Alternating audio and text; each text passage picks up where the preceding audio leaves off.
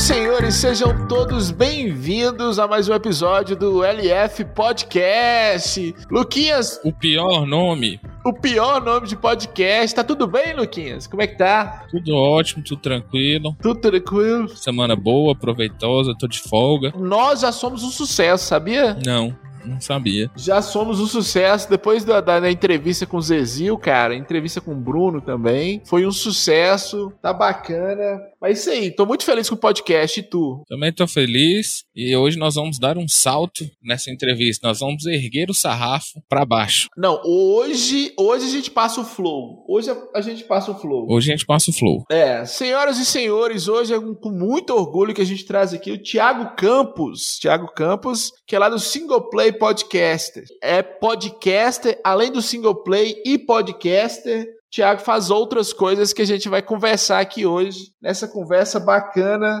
vamos falar sobre várias coisas. Thiago, se apresente, fala de onde você veio, quem é você. Ah, eu sou, acho que a figura mais irrelevante da internet. Meu nome é Thiago Campos, já mencionado, eu sou host criador, não sei se isso é um orgulho do Single Player Podcast, sou editor iniciante de podcasts, sou marceneiro, eu nasci na capital, aqui em São Bernardo do Campo, mas eu sou um orgulhoso caipira do interior de São Paulo. Eu vivi 99% da minha vida lá no interior. Eu sou um orgulhoso membro daquela terra chamada Mirassol. Olha, Mirassol. Mirassol, que enfiou seis no Palmeiras. Eu estava no estádio, Luquinhas.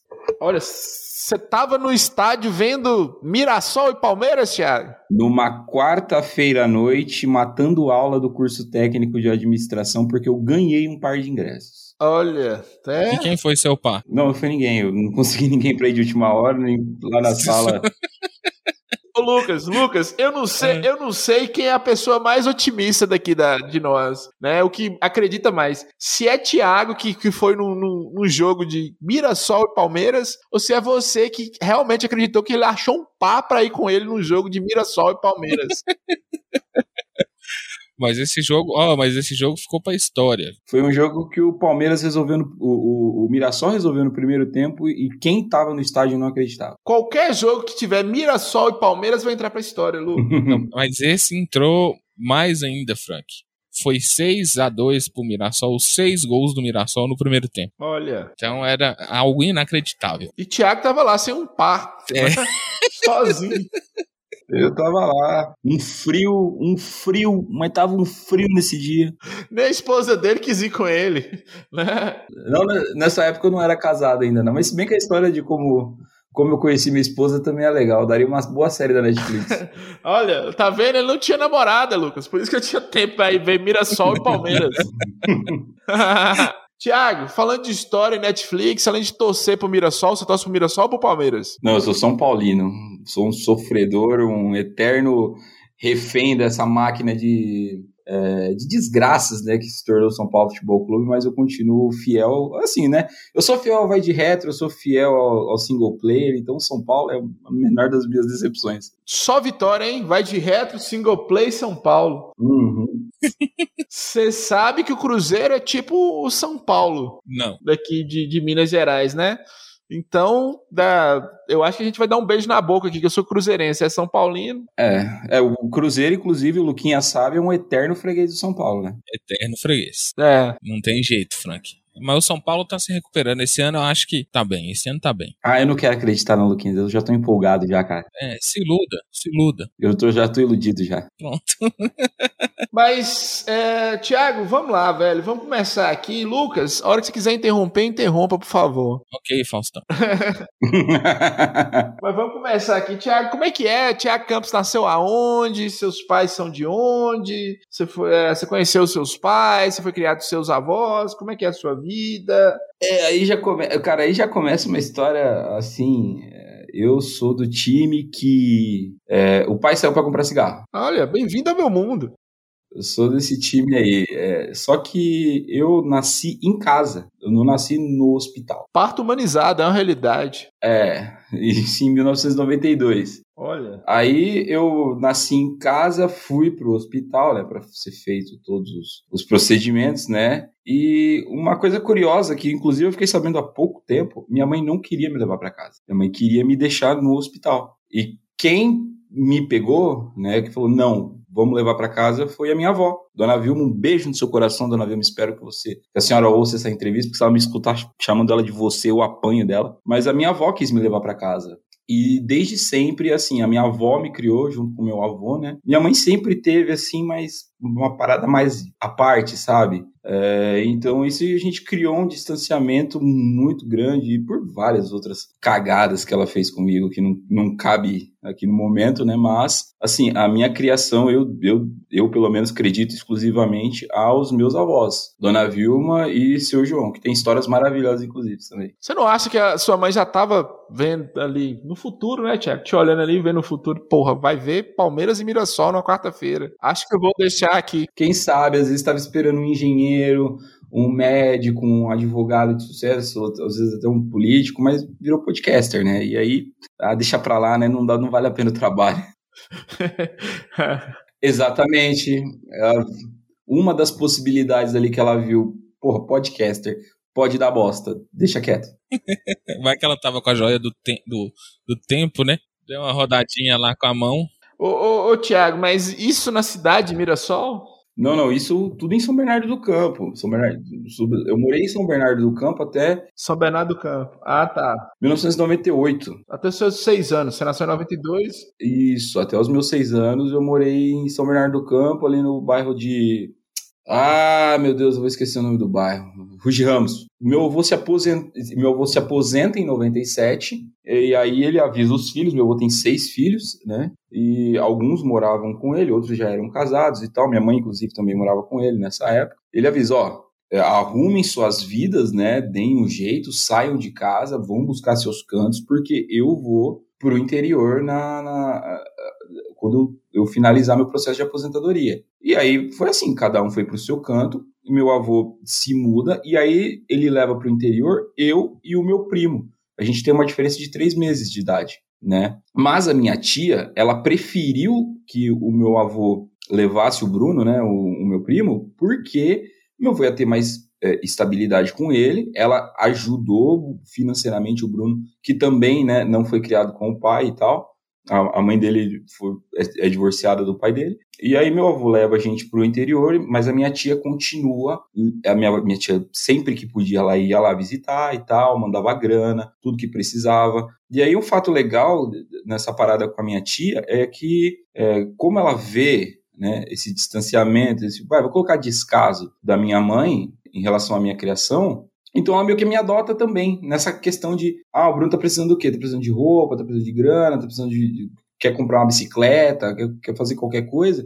Então, tipo assim, tudo que ela mandava pro meu primo, ela também mandava para mim, entende? Então a gente foi literalmente criado como irmãos. A, a nível assim, de meu avô levar a gente para comprar roupa, comprar as roupas iguais, cara. A gente andava vestido igual. É, e nisso aí, sua mãe, sua mãe ficou em São Paulo, capital. Sim, minha mãe ficou em São Paulo. Todos, todos os meus tios ficaram em São Paulo, né? Minha mãe.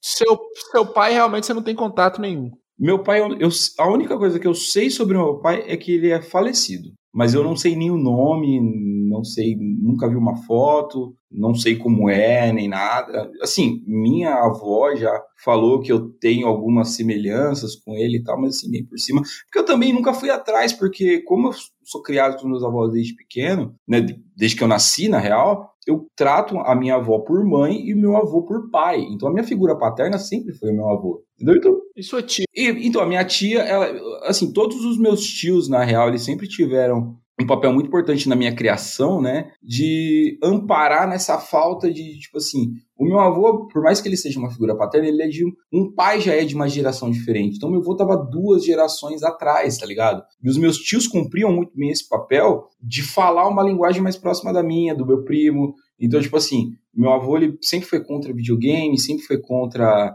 é, a gente frequentar locadora, lan house. Então os meus tios, é, tanto que meu primeiro videogame é o Atari, meu, meu tio que me dá esse videogame logo quando a gente chega em Pereira Barreto, que a gente se muda para lá, né? Então meus tios que me levavam para fliperama, na, naquela época era comum, tipo, os tios iam pro bar beber, jogar sinuca e tal, então levavam, os, os pais levavam os filhos, né? Então os meus tios me levavam, pagavam refrigerante, pagava doce e tal, levava a gente para parque.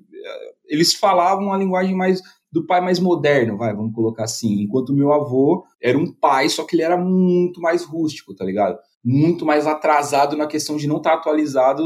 Ele criou filhos, mas na década de 70, na década de 80, tá ligado? Ele estava criando agora duas crianças ali no início dos anos 2000, era outra geração. Não, eu tô te perguntando isso porque você descrevendo aí, é, por mais que sua mãe biológica, você falou que ela, um descaso, você usou essa palavra? Sim. Mas sua tia meio que acabou fazendo papel de mãe também, né? Já que ela tratava o filho dela biológico e te tratava da mesma forma. Sim, exatamente, exatamente igual, cara cara. Exatamente igual. Tanto que, tipo assim, é, e, e, isso não é segredo nenhum, se alguém da família chegar a ouvir isso e tal. Meus, meu primo, ele tinha, pelo menos, hoje eu não sei porque a gente não se fala tanto e tal, né? Mas pelo menos naquela época, eu tinha um convívio muito melhor com a minha tia, da gente sentar, conversar, trocar ideia. Tipo assim, eu era muito mais aberto para conversar com ela do que meu primo. Meu primo era muito mais rebelde, tá ligado? Então ele se, se distanciava dela. Aquele negócio, né, do filho com a mãe, não sei se ele guardava alguma mágoa por não morar com ela, a gente nunca conversou sobre isso, nem nada, mas ele era um pouco mais distante, enquanto eu era um pouco mais acessível com ela, entendeu? Lucas, alguma pergunta? Não, eu quero que ele continue. ah, tá. Não. Peraí, então eu vou dar um gancho aqui. O Thiago já falou da família dele. E como é que foi sua infância, Thiago? Esses primeiros seis anos da sua infância? Ah, assim, enquanto eu morava com, com, com os meus avós em São Paulo, né, junto com os meus tios, em São Bernardo.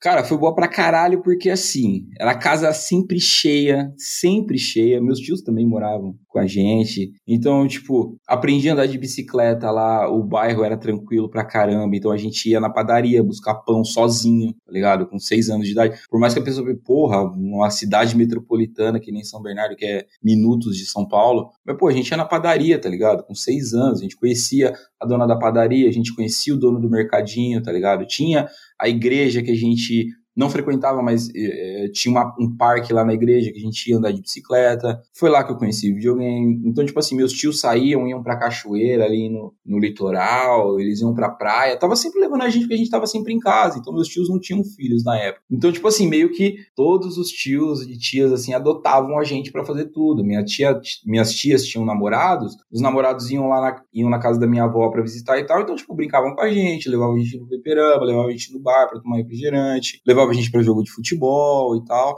Então, tipo assim, a minha infância, cara, é, como eu não tinha noção do que estava acontecendo em relação a essa parada da minha mãe, né? É, eu tive muita sorte de ter vários pais, várias mães, tá ligado? Várias pessoas que se importavam comigo, que se importavam com meu primo, e eu tive a sorte, querendo ou não, de ser criado com um irmão, mesmo não sendo um, um irmão biológico, que foi meu primo. A gente, como eu falei, a gente tem três meses de diferença. Dois meninos, né? Com os gostos mais ou menos parecidos ali e tal. Lógico, conforme a gente vai crescendo, se desenvolvendo, a parada muda. Mas é, a gente cresceu com gostos muito próximos ali, então a gente gostava de jogar videogame, gostava de andar de bicicleta, gostava gostava de andar de carrinho, né, de rolemã, de jogava bola. Então eu tive a infância, eu aproveitei a minha infância ao máximo mesmo com todos, todos esses percalços da família. Mas, pô, pra mim a minha infância foi do caralho, não tenho o que falar. Isso continuou em Mirassol também? Sim, mas aí que tá, a gente não muda pra Mirassol no primeiro momento. A gente primeiro se muda para Pereira Barreto e depois que a, que a gente se muda para Pereira Barreto, a gente fica por lá por três anos, né? E depois de três anos, aí a gente vai para Mirassol. Isso com nove anos. Sim, sim, eu chego em Mirassol com nove anos, né? E o meu primo também, a gente continuava morando junto nessa época. E a, ali em Mirassol, é que assim, quando a gente vai para o interior é que dá uma mudada, assim, a casa fica mais vazia, né? Os tios não conseguem visitar a gente a todo momento, nem nada. E duas vezes por ano ali e tal. E aí, aí a gente entendeu realmente como era ser criado só com pai e mãe, tá ligado? Não, mas deixa eu, deixa eu te perguntar uma coisa. Você, antes de Mirassol, você foi para onde que você estava falando? Eu me mudo para Pereira Barreto. É, é, bem próximo. Pereira Barreto, no caso, é, explica aí pro ouvinte, é uma cidade, um bairro, o que que é? É, é uma estância turística, cara. Ela fica a uns 800 quilômetros de São Paulo, é quase na fronteira ali com o Mato Grosso do Sul, né? É uma estância turística, tem uma prainha artificial, mas é uma cidade muito pequena. Na época que a gente mudou para lá, lá devia ter uns 5, 6 mil habitantes só e tal. E assim, a gente mudou para lá porque meu avô ele é apaixonado por pesca. Apaixonado. E a cidade é toda quase cercada pelo rio Tietê. Né? Para quem não sabe, no interior o, o rio Tietê é limpo, né? Então, tanto que a praia artificial, né, a água é do rio Tietê. Então, meu avô gostava de sair pra caramba pra pescar. E lá ele pescava quase todo dia. Só que a minha avó tava muito infeliz lá, tá ligado? Porque, tipo assim, é uma cidade que, pô, pra, pra minha avó, que é idosa, minha avó tem 77 anos, e naquela época, pra ela já não tinha nada o que fazer lá, nenhum tipo de entretenimento nem nada. Porra, pra gente, então, nem se fala, tá ligado? A gente, querendo ou não, a gente tá acostumado, mesmo muito pequeno, muito novinho, ir pra shopping, tá ligado? Ir pra parque de diversão, e lá não tinha nada, e a minha avó não era feliz lá. Então a gente ficou três anos lá, né? E aí meu avô viu que meio que tava todo mundo infeliz. E tipo assim, meu é totalmente do contra. Eu acho que é legal contar essa parte da história que para vocês entenderem mais ou menos como é que funciona a personalidade do meu avô. A, meu, a minha avó, durante os dois primeiros anos, ela sempre pedia, não, vamos mudar, vamos para mais perto de São Paulo, não precisa ser São Paulo em si, vamos continuar no interior, mas uma cidade maior, aqui não tem nada e tal. E meu avô não quis nem saber, meu avô, porra, cagou e andou. E, tipo assim, minha avó ficou um ano sem falar nada. Aí, uma, uma época, a gente viaja pra capital, pra São Paulo, pra visitar os meus tios e tal. E meu avô ficou em Pereira Barreto. E a gente tava passando férias escolares, né? Aquela, aquele período de dois meses e tal. Meu avô liga na casa da minha tia e fala assim: ó, se vocês não voltarem logo, vocês não vão encontrar nem o cachorro aqui em casa. Porque eu já vendi a casa, já tô preparando o negócio, a, a, fazer, terminando os preparativos da mudança, a gente vai se mudar. Sem falar nada com a minha avó, tá ligado? E aí ele procurou uma cidade mais próxima de uma cidade grande, né? Que Mirassol é, a, é 15 minutos de São José do Rio Preto, que já é uma cidade de meio milhão de habitantes, uma cidade maior e tal, com mais é, opções de entretenimento, lazer e tudo é, já fica um pouco mais próximo de São Paulo, então é mais fácil para os meus tios ir, ir, irem visitar a gente e tal. E meu avô do nada resolveu que ia mudar. Tipo assim, os dois anos que a minha avó ficou falando de mudar, mudar, mudar, ele não quis saber. Aí, quando ela meio que desiste da ideia, ele vai, acata e, e, e organiza a mudança para Mirassol. Agradabilíssimo. Sua avó deve ter ficado surpresa, falar, um homem doidou. Seu avô é. Seu avô gosta de contrariar o, o do contra. pra caralho, meu avô é do contra pra caralho. Do nada, Lucas. Do nada.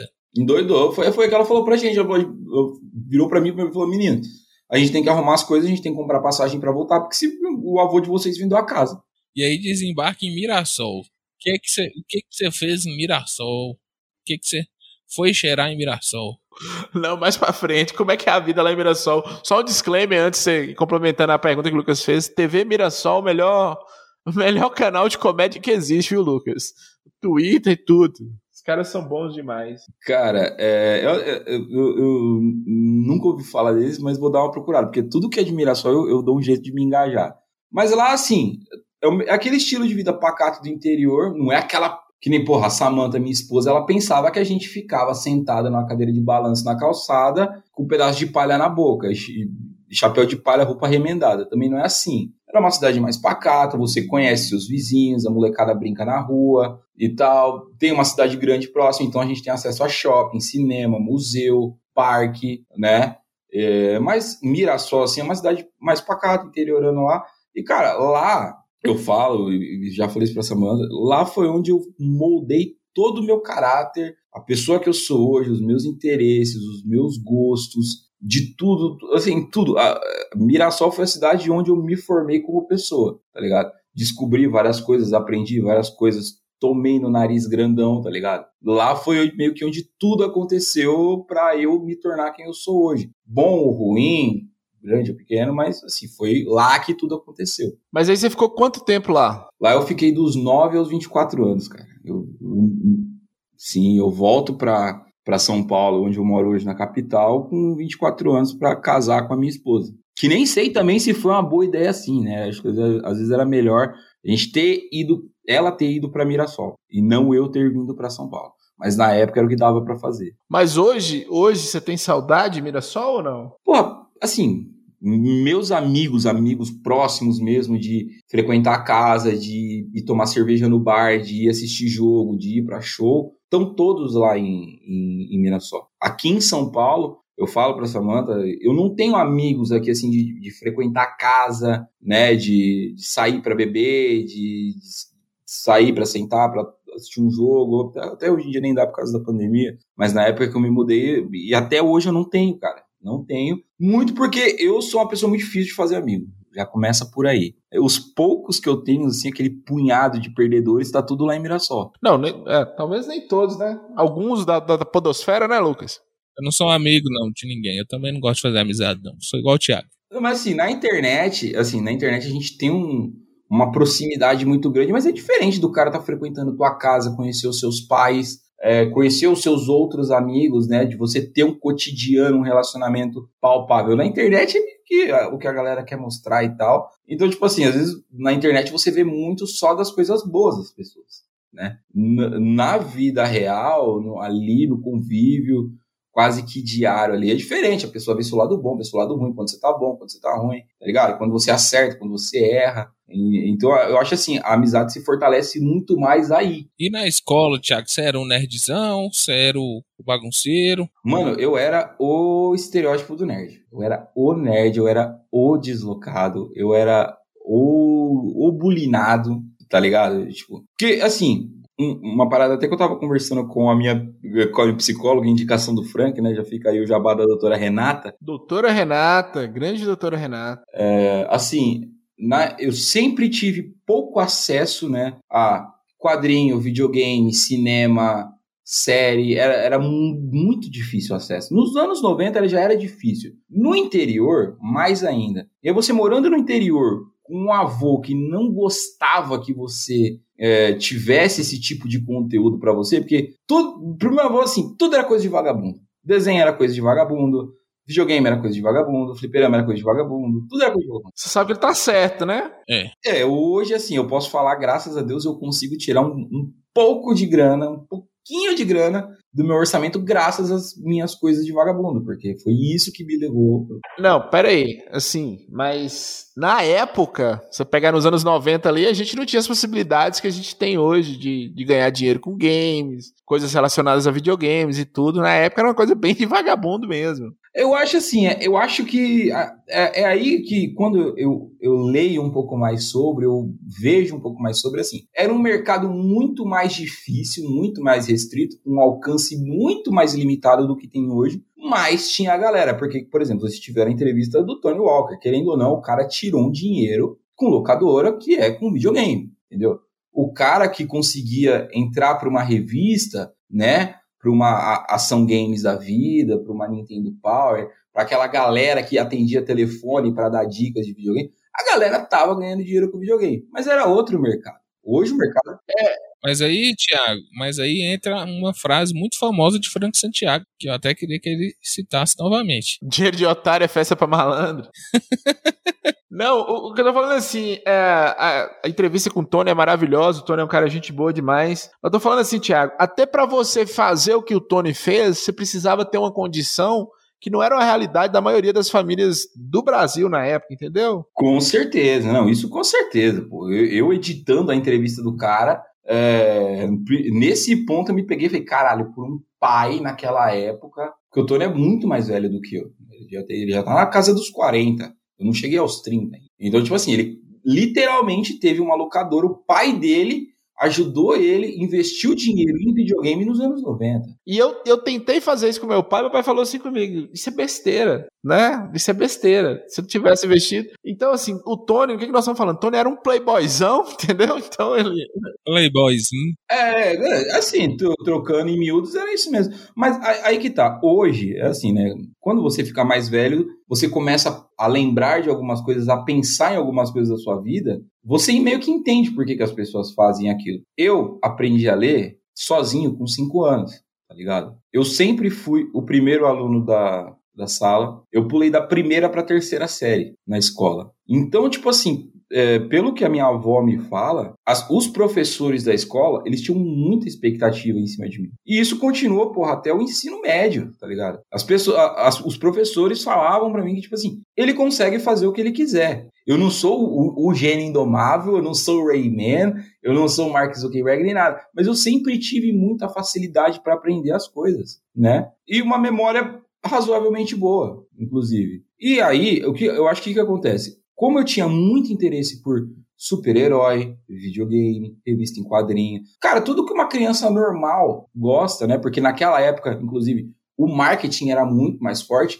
No intervalo do Bundinho Companhia, era propaganda de, de álbum de figurinha, de brinquedo, né? De outros programas infantis, então a gente estava muito mais cercado daquilo e, pô, aquilo lá era para criança. E eu era uma criança. Apesar de gostar de história, de gostar de ciência, de gostar de geografia, pô, eu adoro o mundo de Bickman, tipo, muito do meu interesse por ciência veio do, do mundo de Bickman. Você acha que era uma criança normal que gostava disso ou não? Cara, eu acho que não, porque meus amigos, ninguém gostava. Ninguém gostava. É isso que eu te falou, é que você falou, é uma criança normal. Eu também vejo assim, não sei se o Lucas também acha isso, mas na época videogame, quadrinho também era uma coisa muito de nicho, era um nerd, igual você falou, que gostava. Ah, não, sim. Mas é que tá, até desculpa te interromper, Frank. Não, mas o entrevistado é você. Eu que tenho que pedir desculpa pra te interromper. As coisas que eu gostava de quadrinhos e videogames e tal, uma galera que eu andava gostava. Então, tipo assim, tinham outras crianças. Então, eu tinha com quem trocar cartucho na, na escola, eu tinha com quem trocar gibi na escola, né? Eu trocava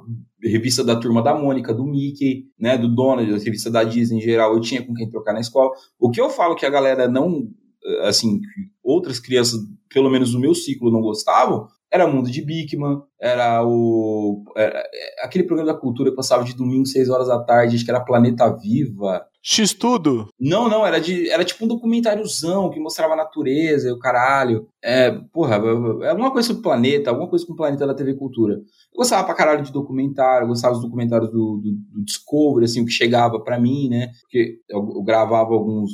Naquela que eu já conseguia alguns DVDs com alguns amigos de documentário, tá ligado? Enquanto a molecada ficava só no desenho. Eu gostava dos desenhos, mas eu gostava de outras coisas também, cara. Eu sempre gostei pra caralho de história, por exemplo. Você entende o porquê do bullying, né, Thiago? Assim, só. Ah, entendo pra caralho, entendo.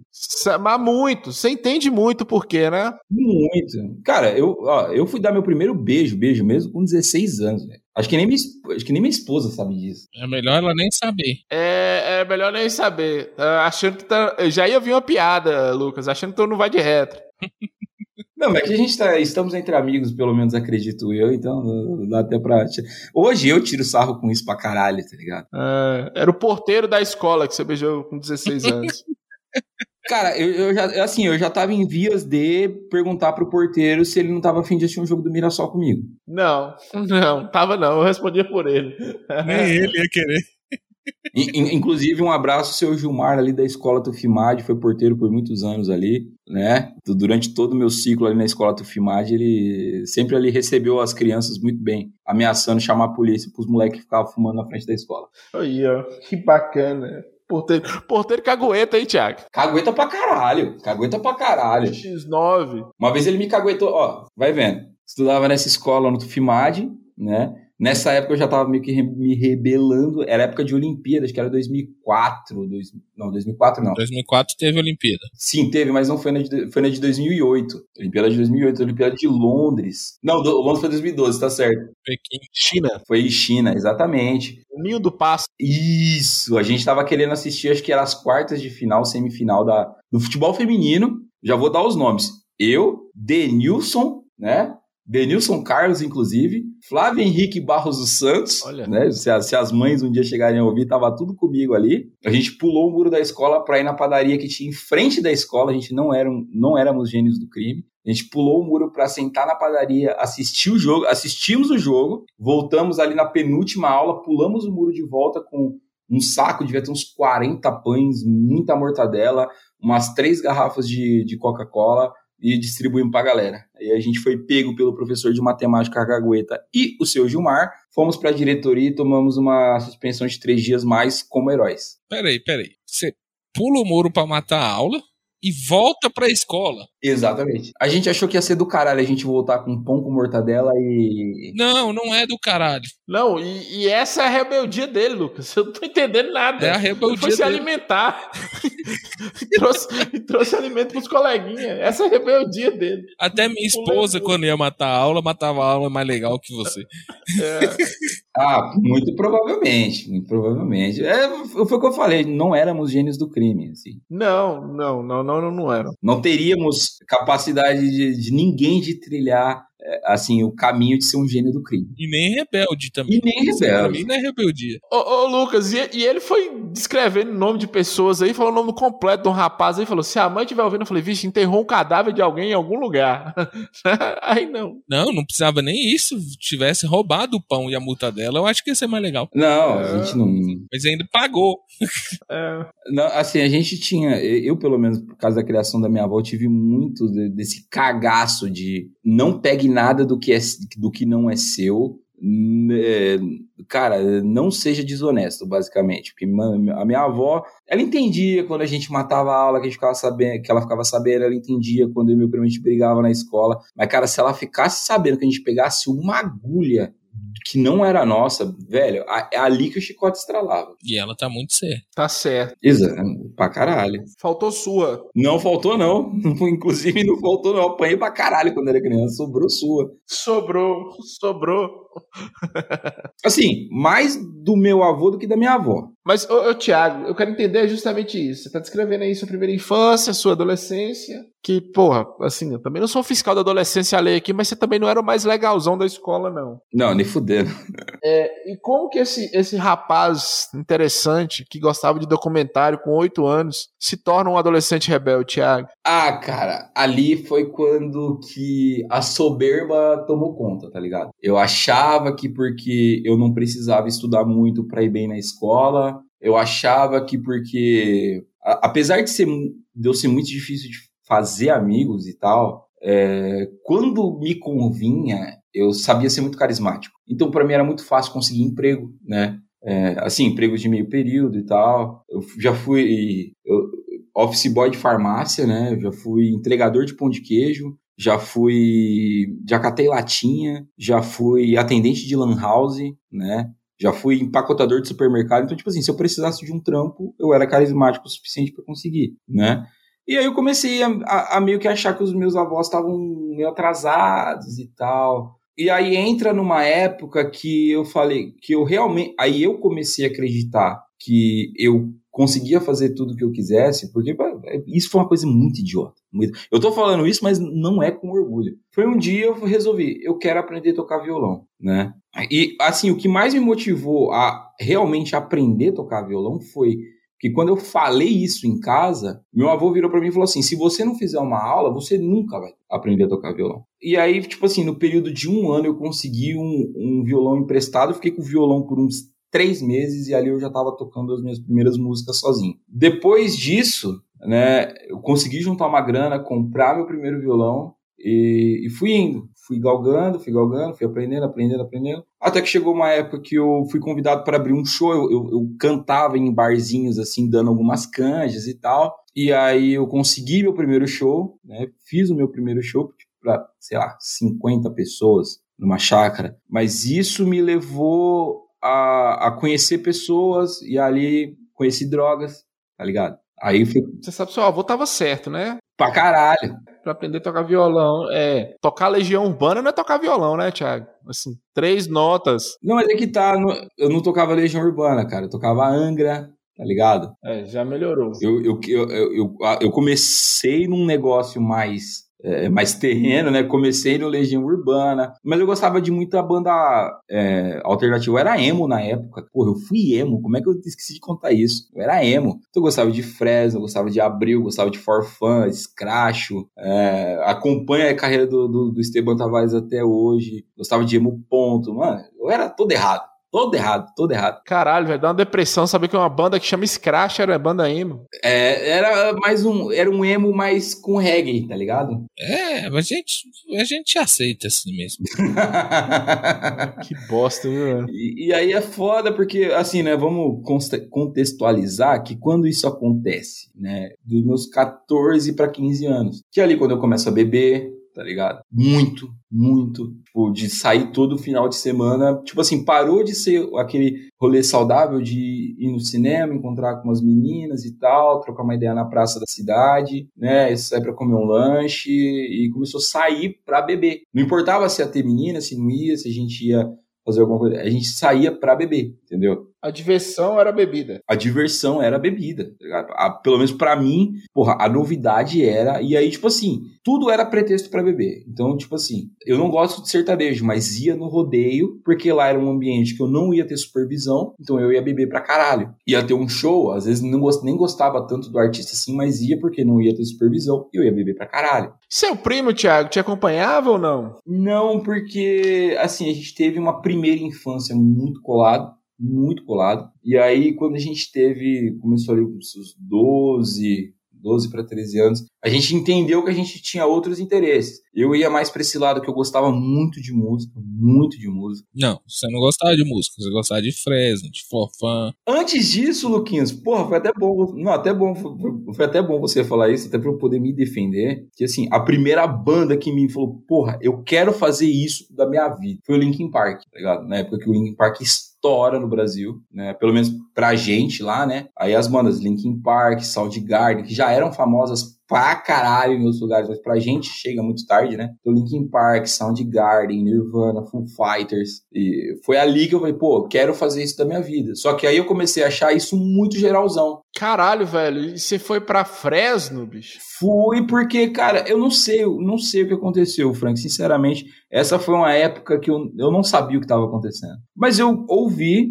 gostei, me identifiquei. Foi na época que eu estava aprendendo a tocar violão, foi numa época que aquilo me ajudou a querer ou não a crescer musicalmente, porque antes eu só queria tocar violão. Ouvindo os caras e, e meio que me identificando porque os caras falavam de adolescentes deslocados com problemas que buscavam saídas nas bebidas, tá ligado? Na farra, né? De um jeito totalmente depressivo, tudo era o fim do mundo. Mas eu fui buscar, ali eu me encontrei acolhido, entendeu? E aí, o que que acontece? Meu primo já tinha outros interesses, meu primo gostava de, de tuning, que é né, carros rebaixados e tal, não sei o quê. Meu primo andava com uma outra galera, né? Diferente da galera que eu andava e tal. E aí foi ali que a gente se distanciou e quando ele faz 14 anos, ele volta pra capital para morar com a mãe. Ele ah, volta tá, para morar e eu fico com os meus avós. E aí, cara, não isso teve algum efeito em mim. Eu não sei explicar o quê. Eu acho, assim, não sei, Lucas, mas eu acho que deu uma baixada no clima aqui, viu, Lucas? Falar de Fresno, de. Forfã. é, vamos melhorar aqui. Vamos falar do vício em drogas, Thiago, que é, tá, porra, e depressão? Vamos, vamos. É menos depressivo, né? É, menos depressivo falar de depressão, vício em droga do que Fresno, Fofã, Restart, sei lá. Você usava calça colorida? Porra. Não, não, não chegava tanto. Você fazia aquele negócio do cabelo? Eu não, nem tinha cabelo. Meu cabelo é horrível, cara. Meu cabelo é duro pra caralho. Você usava sombra? Não. Eu não me vestia como emo. Ah. Então você não foi emo, porra. Não, não é uma vestimenta, é um estilo de vida, irmão. Você vai me desculpar. Eu agia como tal. Não, é, é vestimenta. Nossa, é um estilo de vida, irmão. Olha essa frase, Lucas. emo é um estilo de vida, irmão. Meu Deus do céu. Seu avô ficou sabendo disso, Thiago? Não te deu uma surra, não? Ah, provavelmente. Cidade pequena, cara, todo mundo se conhece. Eu achava que não sabia. Mas é óbvio, obviamente eu tava num bar com 15, 16 anos, tomando cerveja, tomando conhaque e tal e um conhecido passava e me via, caralho. Alguém não. Não, isso é, no, isso é normal. O problema é, é, é o ema mesmo. ah, não, pô, eu tocava, ouvia em casa. Isso aí sabia, sabia. Caralho, velho. Já pegou chorando no banho, Thiago? Já, mas não por causa disso. Isso foi mais velho. Assim, mais velho e tal. Já, pra caralho. Você já ouviu sua, sua avó falando alguma vez? Aí minha filha tinha razão, não? Não, eu acho que isso não. Assim, que eu me lembro agora, rapidamente assim, não. Talvez se eu parar e pensar um pouco. Na sua fase emo? Talvez sim. Ah, com certeza. Sim, com certeza. Agora, Thiago, falando sério. Não, eu falando sério com vocês aqui, Lucas. Lucas acompanhou isso, eu acho. Foi uma galera bem depressiva, Lucas. A galera, a galera emo era uma galera muito depressiva, velho. Não tem condições, não. Era tipo Legião Urbana no, no último nível, assim. Nível hard. Nível, nível hard. Nível God of War. É que a diferença. Então, mas assim, a diferença é. A galera do Legião Urbana, eles eram, porra, tudo ao extremo e eles se achavam mais inteligentes do que todo mundo. A gente só se achava mais triste, mais sozinho, mais deslocado que todo mundo. A tristeza bateu aqui. É. Quando a bad bater. Nossa senhora, velho. Acho melhor ele continuar contando a história. É, vamos pra alegria, vamos pras drogas, Thiago. Como é que era? Como é que foi? Ah, ali, assim, né? Aí a gente dá um saltinho no tempo, né? Porque eu sirvo o exército e tal, né? Mas ah, não, então conta, porra. Como é que foi servir o exército? É, conta tu, Thiago. Eu tô falando, vamos pras drogas, assim, eu tô, é pra fazer piada ainda do negócio do emo, mas você vai contar tudo, velho. Como é que. Como é que foi, como é que foi trabalhar com o Bolsonaro? é, e, como é que o cara rebelde de, de, de emo, mesmo na sua cabeça ser emo era rebelde, como é que o rebelde que era emo, que tocava, tomava conhaque, vai parar no exército? Pode contar, ó. Cara, foi aí que tá, né? Como muitas, acho que isso eu tenho um pouco do meu avô, como muito para provar que ele estava errado, porque tudo que ele falasse, que ele não, que ele desacreditasse de mim, que ele duvidasse de mim, eu fazia para provar que estava errado. Então, quando foi chegando na época do alistamento, né, 17 para 18 anos, ele falou: não, que se ele for servir isso, ele falando para outras pessoas, assim, comigo ouvindo. Se ele servir o exército, ele não aguenta ficar um mês lá, os caras vão bater nele, vão. Ele não vai aguentar fazer nada, ele vai pedir para sair, que não sei o quê. Aí, mano, eu fui determinado, eu fui voluntário, por exemplo. Fui voluntário. Tipo assim, cheguei no primeiro dia e falei: ó, quero servir. Ah, mas, mas eu quero servir. Mas eu quero servir. E aí fui, bati na tecla até que eu consegui servir. E, cara, se eu te falar que aquele foi um dos melhores anos da minha vida, você não acredita. Não foi porque, não só porque eu consegui provar que ele estava errado, tá ligado? Mas foi ali que eu perdi um pouco dessa parada de não conseguir me comunicar com as pessoas. Porque diferente do que a galera pensa do exército, assim, muito do que a gente aprende não é sobre como atirar sobre normas, sobre como desmontar uma arma, é como você melhorar como ser humano. Como você se preocupa com a sua comunidade, como você se preocupa com o seu grupo, como às vezes você coloca, você aprende a colocar né, a segurança de uma outra de uma outra pessoa na frente da sua própria segurança, como você pode ser melhor para as outras pessoas, para sua cidade, para sua família, para os seus amigos, tá ligado? Para o seu bairro. Então, tipo assim, no exército a gente fez campanha de é, recolhimento de agasalho, recolhimento de alimento, a gente visitou esse hospital de criança deficiente, a gente visitou fazenda de pessoas né, que estavam em recuperação de dependência química, tá ligado? Eu fiz muito amigo no exército, amigo que eu troco ideia até hoje, assim, que também são lá de Mirassol e tal. É, então, pô, no, no, exército, assim, foi uma surpresa para mim do tanto que eu gostei de estar tá lá, né? E do tanto de coisa que eu consegui aprender lá, né? Porque, tipo assim, é, é uma puta experiência que, mano, você só entende passando por aquilo, tá ligado?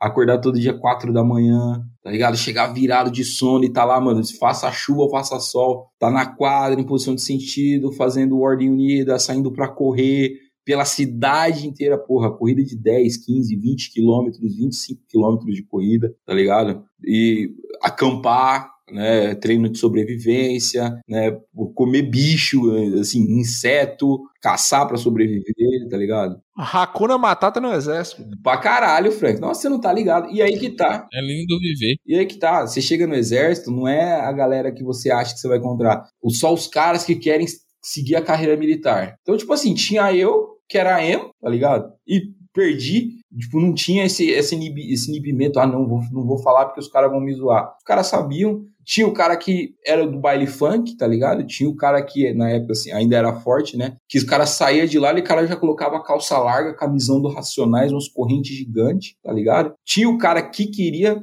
ou ser policial ou ser, que seguir a carreira militar. Tinha a galera do rodeio, né? Os caras que, porra, chapéuzão de palha todo dia, que ia de caminhonete velha pra escola, que só usava bota, que mascava fumo, né? Então, tipo assim, tinha todo tipo de gente lá, só que, mano, a gente era uma família grande e legal pra caralho, entendeu? E você não quis seguir a carreira? É, você só foi para contrariar mesmo? Assim, no primeiro momento foi para contrariar, tá ligado? Mas depois, assim, quando, quando eu vi, aquilo, aquele, aquilo ali já era minha vida. Por um tempo eu pensei, tá ligado? Tipo, pô, isso aqui, fazer isso aqui pro resto da vida e tal, deve ser legal pra caralho. Mas surgiram outros interesses, entendeu? Porque querendo ou não, você vai, se, você vai descobrindo coisas, você vai se descobrindo. E aquilo ali para mim eu já achei que não ia ser o suficiente. Tipo, ah, beleza, eu vou estar tá seguindo ordem o resto da vida e tipo, eu já vou saber é, que eu vou começar aqui e que eu posso terminar aqui e, e, nada pode acontecer no meio do caminho, tá ligado? Então, tipo assim, é, esse negócio de já saber onde eu vou estar tá e que nada podia me surpreender, é, me broxou do, de querer seguir carreira no exército. Mas é, o aprendizado ficou para a vida toda. Sim, para a vida toda. E eu, assim, eu, eu só percebi realmente o, o bem que o exército fez para mim, porque no dia da festa de formatura, né, da, ali do, do, do, TG, né? A minha avó chega pro subtenente, né? E agradece ele, tipo, chorando, porque ela fala assim: o senhor não sabe o bem que o senhor fez pro meu neto e pra minha família. Ali caiu a ficha do, do que, que o exército tinha feito pra minha vida. Porque até então eu só tava vivendo, tá ligado? Só tava vivendo, me divertindo, rindo pra caralho, me fudendo pra caralho também. E, mas, assim, quando a minha avó fala com o subtenente, é que eu tenho a noção do, do que, que realmente significou, entendeu? Foi aí que você parou de escutar aquelas porcaria, então. Nem fuder, escuta até hoje. Olha. O exército não serviu pra muita coisa, então, não. é. É interessante, é interessante você falar isso, que realmente essa questão militar eu acho interessante, de disciplina, de, de ordem, de. Inclusive, essa galera que tá no poder aí, que, que o Lucas gosta, eu acho que eles subverteram justamente isso, que era o respeito, a, a, tem nada a ver com, com, com, o exército. Exatamente. Os políticos hoje que estão lá, né, que é o exército, né, o Bolsonaro, que é esse capitão, essas coisas, eu acho que eles surfaram muito nessa onda de respeitar a família, de preservar as tradições, junto com as cagadas que o governo anterior fez, eles surfaram muito nessa onda por isso que ganharam. É, o exército ele tem essa questão disciplinar muito forte de respeito à família, de respeito à comunidade, que eu acho isso muito importante. Só que, infelizmente, é, as pessoas que surfaram nessa onda aí recente estão fudendo a gente agora. E, e, Lucas, eu só quero fazer um comentário em cima disso que você falou, da questão do exército, porque parece que essa galera que é militarizada para um caralho esqueceu que a, uma das primeiras coisas que você aprende no exército quando você faz o primeiro serviço militar é respeitar o próximo. Não interessa se o próximo tem um gosto diferente, musical diferente do seu, se o próximo gosta de um filme diferente do seu, se ele tem uma posição política diferente da sua, entendeu? Se você gosta de sushi, o cara gosta de estrogonofe, mano, você tem que aprender a respeitar. E o que eu vejo muito, principalmente dessa ala do governo que hoje está aí, né, é que os caras querem impor tudo que para eles é bom goela abaixo da galera, entendeu? É, mas mais ou menos também, viu? Para uma das formas de você desrespeitar o próximo também é, é montar uma, uma sociedade muito militarizada, é, que você elege o um inimigo, e isso vale para a esquerda e para a direita, né? Isso vale para a Alemanha de Hitler e vale para. Concordo. Para Cuba também e, e União Soviética, que eram sociedades muito militarizadas que olhavam para o outro como inimigo e é tipo essa galera que tá aí. É porque, tipo assim, a galera, eles vivem né, em um constante estado de conflito. Porque como que eu enxergo essa eleição do Bolsonaro? Já vamos, já vamos entrar nesse pontinho aqui, porque eu não, acho que eu nunca tive a oportunidade de falar disso, nem nada, né? Mas eu queria muito falar disso. Essa galera, eles se beneficiam se tem um inimigo para enfrentar. A gente vê isso muito em filme, quando o cara é muito obcecado por guerra, que o cara ele não quer vencer a guerra, ele quer lutar a guerra e ele não quer que a guerra acabe. Então, tipo assim, se a guerra acaba, né, no caso, a guerra contra a esquerda, contra o PT, contra é, os progressistas acaba, fica evidente que essa galera não tem nada a oferecer que não seja só o enfrentamento. Então, eles precisam de um inimigo. Então, os caras, eles não ficaram tristes que o Lula foi solto. Mas os caras ficaram muito felizes porque aquele discurso de nós contra eles, ó, se a gente não se eleger, o Lula volta, continua, porque gente, eles não têm nada, nada, nada para oferecer de progresso. Ô, ô, ô, Tiago, mas você não acha que isso, isso é no geral também, não? Cara, é assim, eu...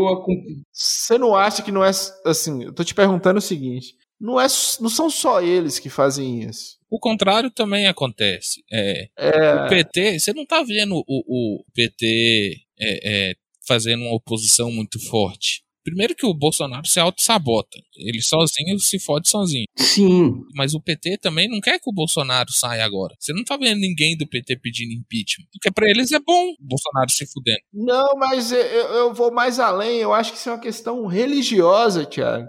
Não é só do Bolsonaro. Eu odeio Bolsonaro, o Lucas apoia e tudo, votou nele. Apoiei. Né? Mas eu odeio Bolsonaro, mas isso é uma questão mais religiosa, a luta do bem contra o mal. Você precisa, você precisa do inimigo para você assustar as pessoas. Sim. E como eu tô falando, eu odeio Bolsonaro desde os meus 16 anos, eu, eu, eu sou petista, assim, era petista, né? Não sou mais. Eu era muito petista. Então a gente sempre brigava, ah, o branco é racista. Se o cara é branco, ele é racista. Você tem que aceitar a pessoa que, que é homossexual, né? E, e, esse tipo de coisa. Se você não, se você fala que Pablo Vittar canta mal, você é homofóbico. Esse tipo de coisa, nesse sentido, eu, eu lembro que a gente, a gente tinha umas, umas brigas muito, muito desnecessárias parecia que o que mantinha, mantinha, aquela militância é justamente, eram justamente esses inimigos. Claro, nada comparado ao que está aí hoje, cara. Eu acho que os caras pegaram isso e levaram a enésima potência. Mas essa questão do inimigo, da, da, da luta, eu acho que se aplica em vários casos. Você não acha, não? Um precisa do outro. É, mas eu, eu vou além, eu vou além. O, no discurso dessa galera, inclusive, pelo menos assim, do que eu vejo. Porque, porra, parece que não, mas vamos lá, até pra galera pensar, porra, por que, que ele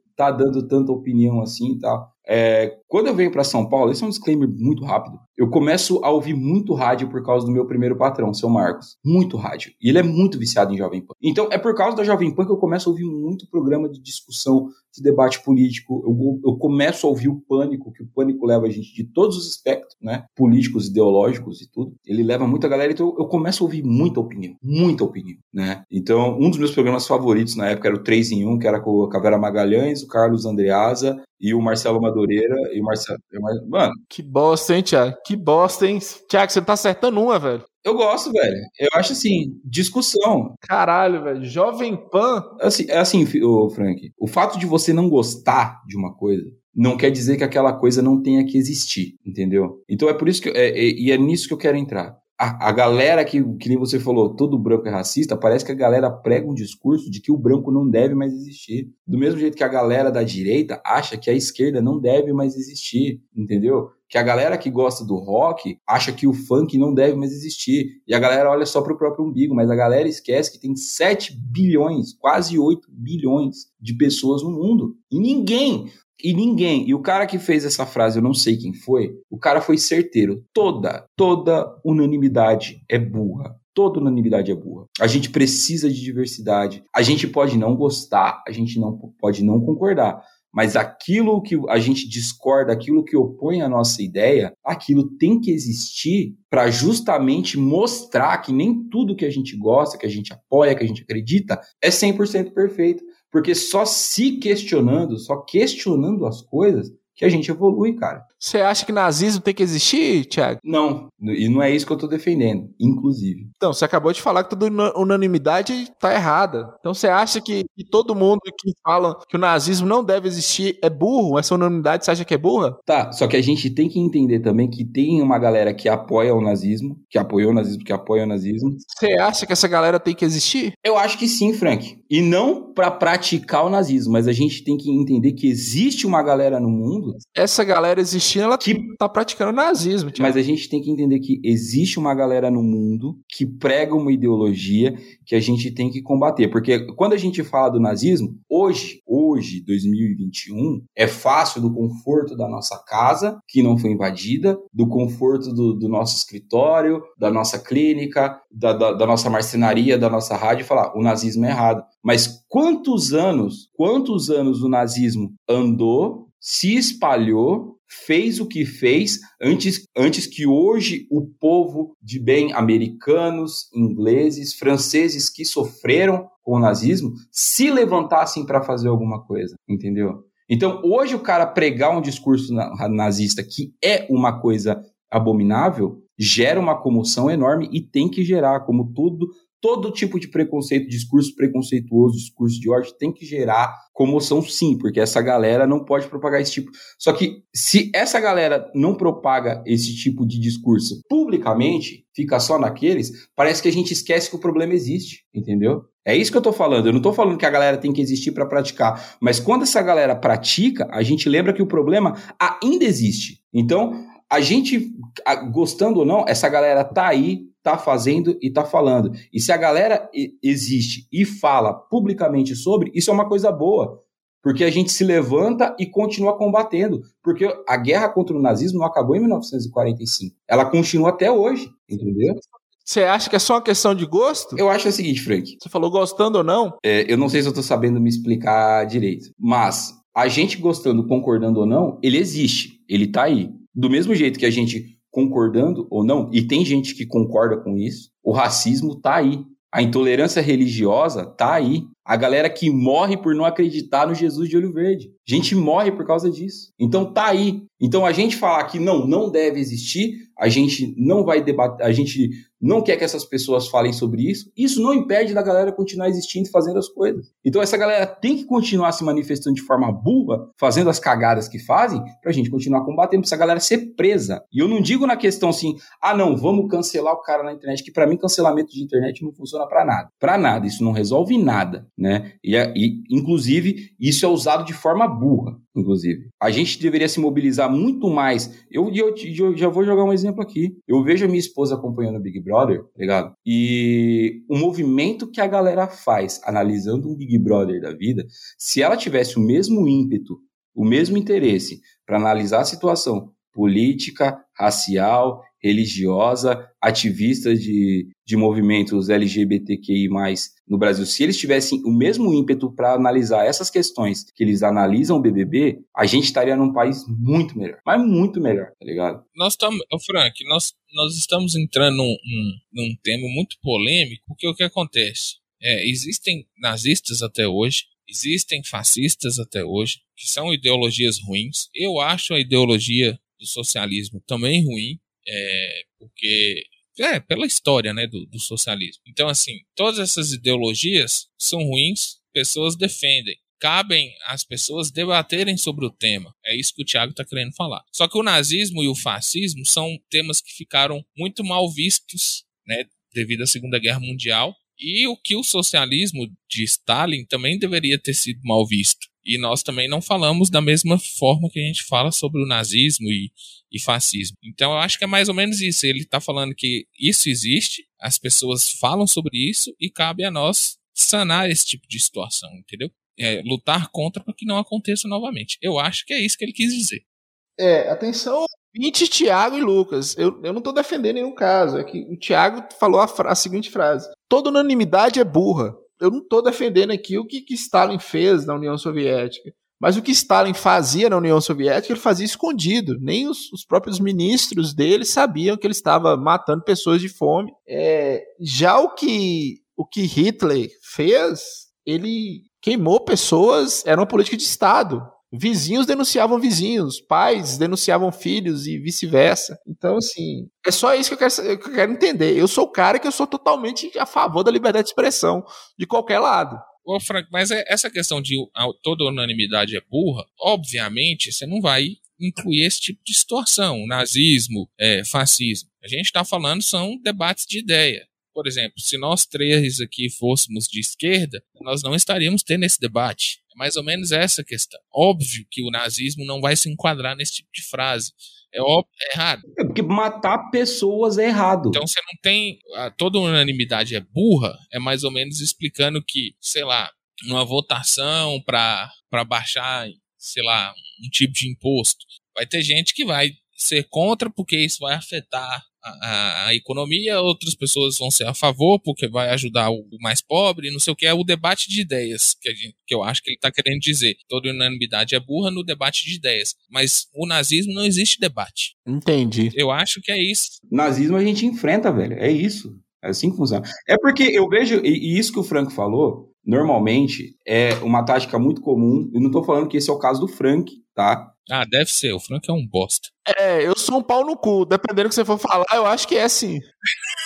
Não, mas às vezes a pessoa, quando ela. É, você depõe um argumento, quando você quer defender que haja um debate e a pessoa não quer debater, né? Ela, fala, é, ela sempre vai jogar um tema nazismo, racismo, fascismo, aborto, é, homofobia, é, é, sempre vai ser esse tipo de discussão. E eu acho que sim, a gente tem que entrar no debate, porque existem pessoas que são nazistas. Mas você não, mas Thiago, você não pode debater nazismo. Não, eu não tô falando que você tem que. Não existe debate. Você não debate, é assim que, é que tá. É, e não, e outra coisa, outra coisa, Thiago, Thiago, o entrevistado é você, você pode falar o que você quiser. Você tá colocando coisas num, num, num balaio que não cabem. Você tá confundindo nazismo com aborto, com é, é, preconceito contra homossexuais, né? É, é isso que eu tô te falando. Eu acho que não cabe, mas é opinião minha. Eu, é, então, mas o que eu quero tentar, eu, o que eu tô tentando dizer, acho que eu não consegui até agora, é que você não senta numa sala com um nazista e debate por que ele faz isso. Você debate com as outras pessoas como é que a gente manda esse filho da puta pro inferno o mais rápido possível.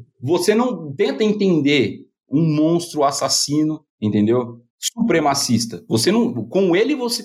Cauê Moura, apesar de eu não, não gostar de 99% das merdas que ele fala, mas uma coisa que ele fala é o seguinte: com nazista não tem conversa, entendeu?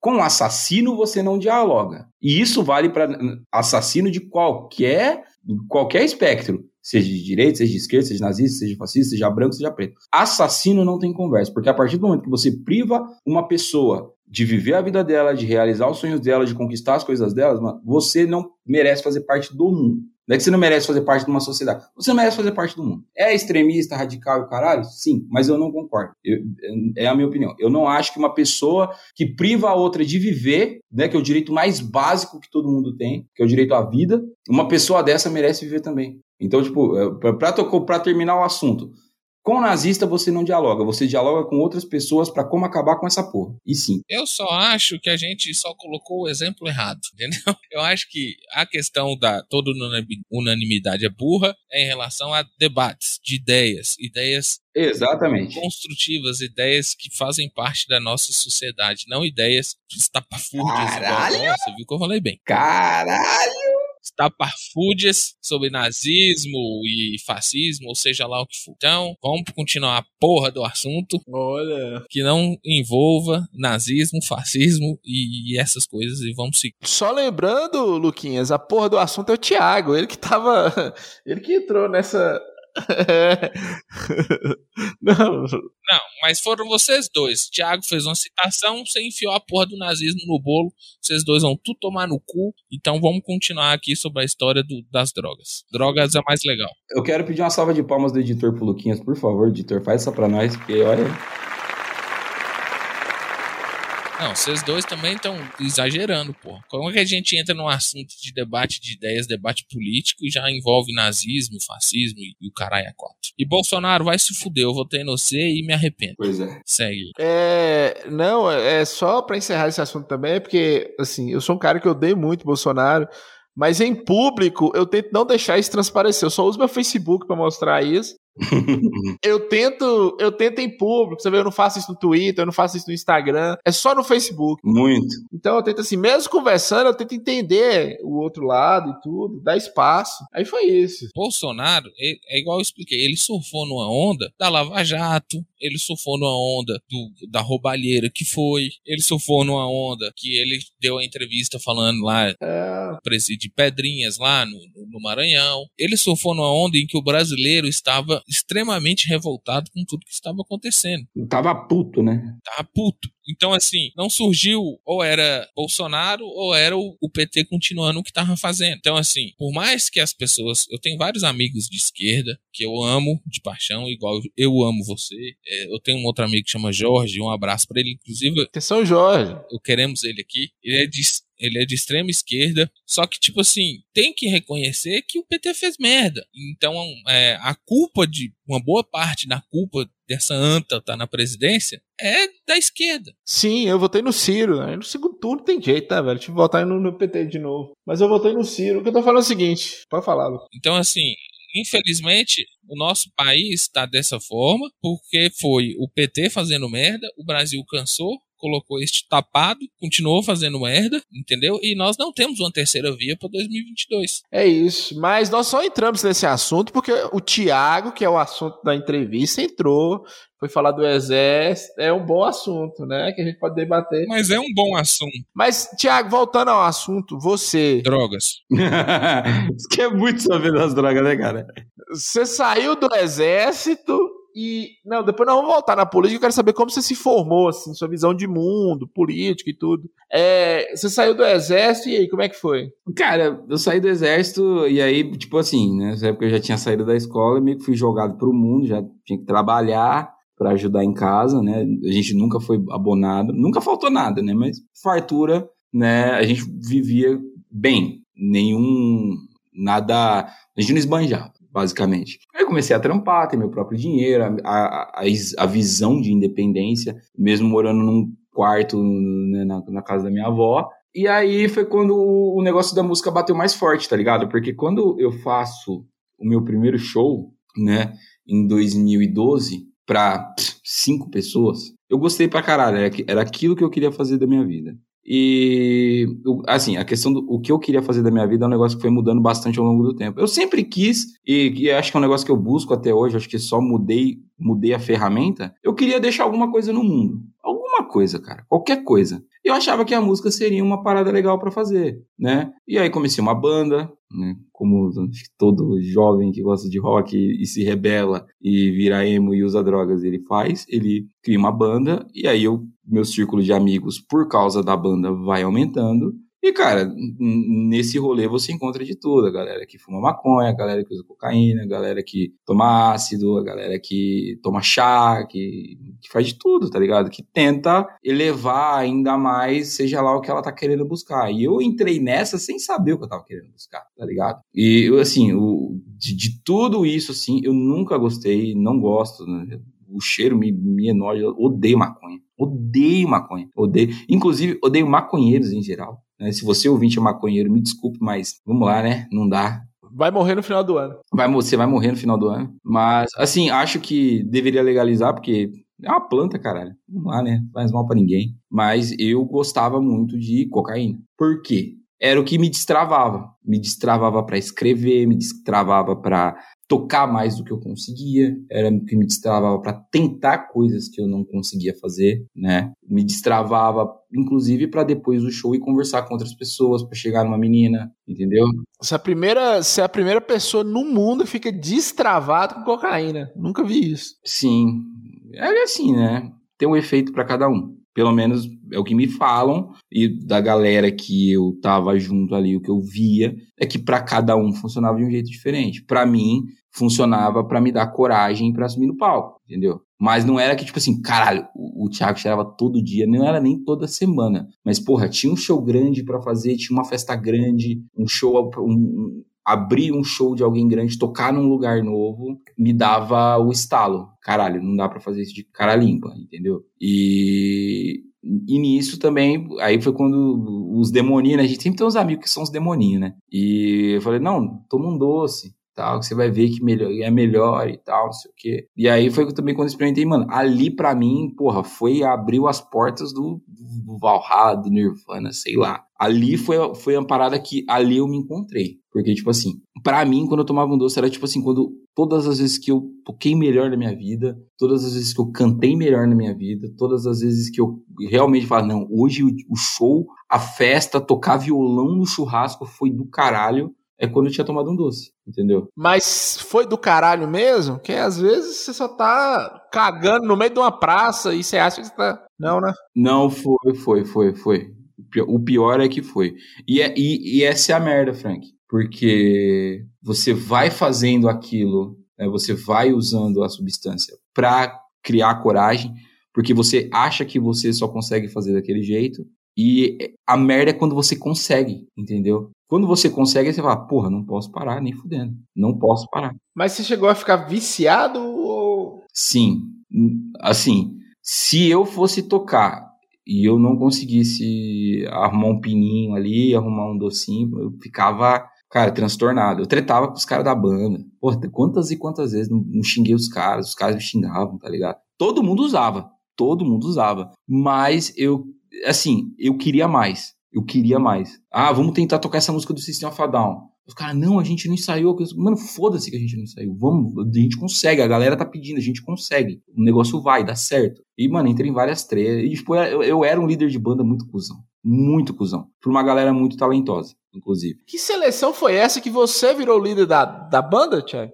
Basicamente, Frank, eu era o único que sabia cantar. Basicamente. Ou você montou a banda? Começou eu e o baterista só, a gente fazia mais acústico, né? Porque formato com guitarra e tal não funcionava bem sem um baixista. Aí a gente primeiro teve um Murilo no baixo, né? Mas o Murilo ficou pouco tempo, até porque ele era empreendedor, tinha o próprio negócio, trabalhava aqui num condenado. Então, tipo assim, ele não podia estar em outros ensaios e a gente arrumou alguém que tinha tempo, né? Que era o Renan, que era o cara que tava com quase 30, morava com os pais, não trabalhava, podia se dedicar, vinha com ideias novas, entendeu? A gente podia se reunir na casa dele para fazer bebedeira, para ficar usando droga, para ficar viajando nas ideias da banda, do que a gente queria fazer e tal. E assim, com, com o Renan foi quando a gente conseguiu é, chegar num patamar de não, a gente vai fazer show com guitarra, com baixo, com bateria, tá ligado? Com uma estrutura legal. Eu tentei, eu tentei fazer uma piada contigo aqui sobre a seleção pra banda e você quebrou minhas pernas que você respondeu muito sério. E,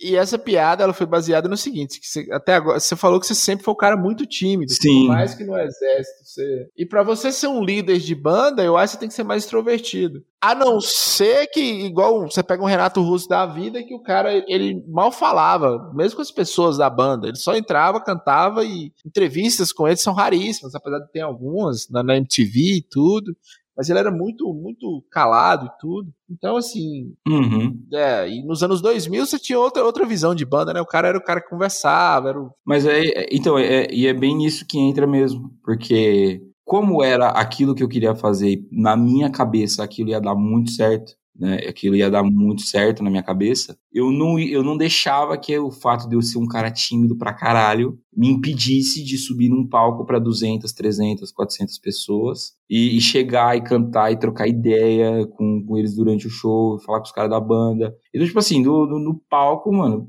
é performático pra caralho, entendeu? Até por causa das inspirações que eu tinha, né? É, mas era você ou eram as drogas? Aí, então, é, é isso que hoje eu acabo me perguntando, entendeu? Se era eu ou se era, se era as drogas. E sua banda durou quanto tempo? Ah, durou uns três anos, cara. Bons três anos, inclusive. A gente fez de tudo, Frank. A gente tocou, a gente tocou em barzinho a troco da cerveja, pra gente tomar antes e depois do show. E a gente ganhou cachê, um cachezinho legal até. A gente já tomou calote de cachê, né? Ah, mas eu acho que músico, artista no geral, sempre acontece, né, cara? Sim, a gente tomou calote.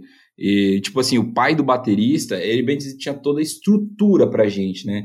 Ele tinha todos os instrumentos elétricos, assim, a guitarra, a bateria, o baixo, tudo ele tinha. Então, o pai, o pai do, do baterista, inclusive, ele também tinha esse sonho de ser músico, né? De ser cantor sertanejo, mas de ser músico. Então, quando ele vê que a gente tá saindo à noite, não pra farrear, mas para ir, a gente fala, tipo assim, a gente falava, a gente vai em tal barzinho para tocar, né? Só um violão e uma, bate, uma mini bateriazinha. E ele passa no barzinho e vê a gente tocando, ele, ele acredita também. E você chegou a ganhar dinheiro com música ou não? Vocês, vocês chegaram a ganhar dinheiro com música? Ganhamos, ganhamos. Eu paguei um violão de 900 pau com, só com dinheiro de. Assim, eu comprei o violão com a minha grana, né, uma grana de uma rescisão de emprego que eu tive, mas depois eu repus o dinheiro todinho, porque eu falei, eu quero ver se eu realmente estou ganhando dinheiro. Eu repus essa grana só com dinheiro de show. E, e a banda acabou por quê? Cara, aí que tá, basicamente a banda acabou porque eu me casei. Ah, tá. Isso, é, e, e aí, você se casou, é, você conheceu sua esposa, Samantha, no rock? Como é que foi? Show? A Samantha, eu conheço a Samantha eu tinha. Eu conheço a Samantha há uns 13 anos, basicamente. A gente se conheceu pelo Orkut. E vocês têm quanto tempo de casado? Hoje, de casado, morando junto, a gente tem 4 anos, mas a gente namor, namora, começou a namorar há 5 anos, né? A gente com um ano namorando à distância, ela morando em, aqui na capital e eu morando em Mirassol. E ela indo todo mês religiosamente me visitar em, em Mirassol. E, e, você já conhecia há 13 anos, né? Já, já a gente se conhecia há 13 anos já. E se conheceram como? No Orkut, cara. Na época do Orkut, é, gente... Comunidade, ela achou seu perfil, você achou dela? Foi, foi basicamente isso. Acho que, se eu não me engano, ela veio falar comigo. Se eu não me engano, se não me falha a memória. Eu tô te perguntando isso para saber qual o interesse comum que vocês tinham né? Ou foi só flerte mesmo? Quase nada, cara. A gente é que vamos assim, a Samantha, ela também não, minto, falei quase nada, mas eu tô falando uma mentira absurda. A Samantha, ela é muito fã de Fresno até hoje. Tem foto com os caras, foi em show, caralho. E na época, como eu tava naquela fase emo de 15, 16 anos ali, eu tocava muitas músicas da Fresno, meu perfil tinha muitas coisas relacionadas ao emo brasileiro em geral, né? E acho que isso que deu a primeira aproximação. E o que é um bagulho que a Samantha até adora jogar na minha cara isso toda vez que a gente tá conversando, a gente discute e tal, que ela fala que naquela época eu era mais romântico, era mais sensível, e tarará e tal, não sei o quê. Depressivo. Você era triste. É, basicamente, basicamente isso. E aí, ela, a gente tem um namoro virtual, né? Como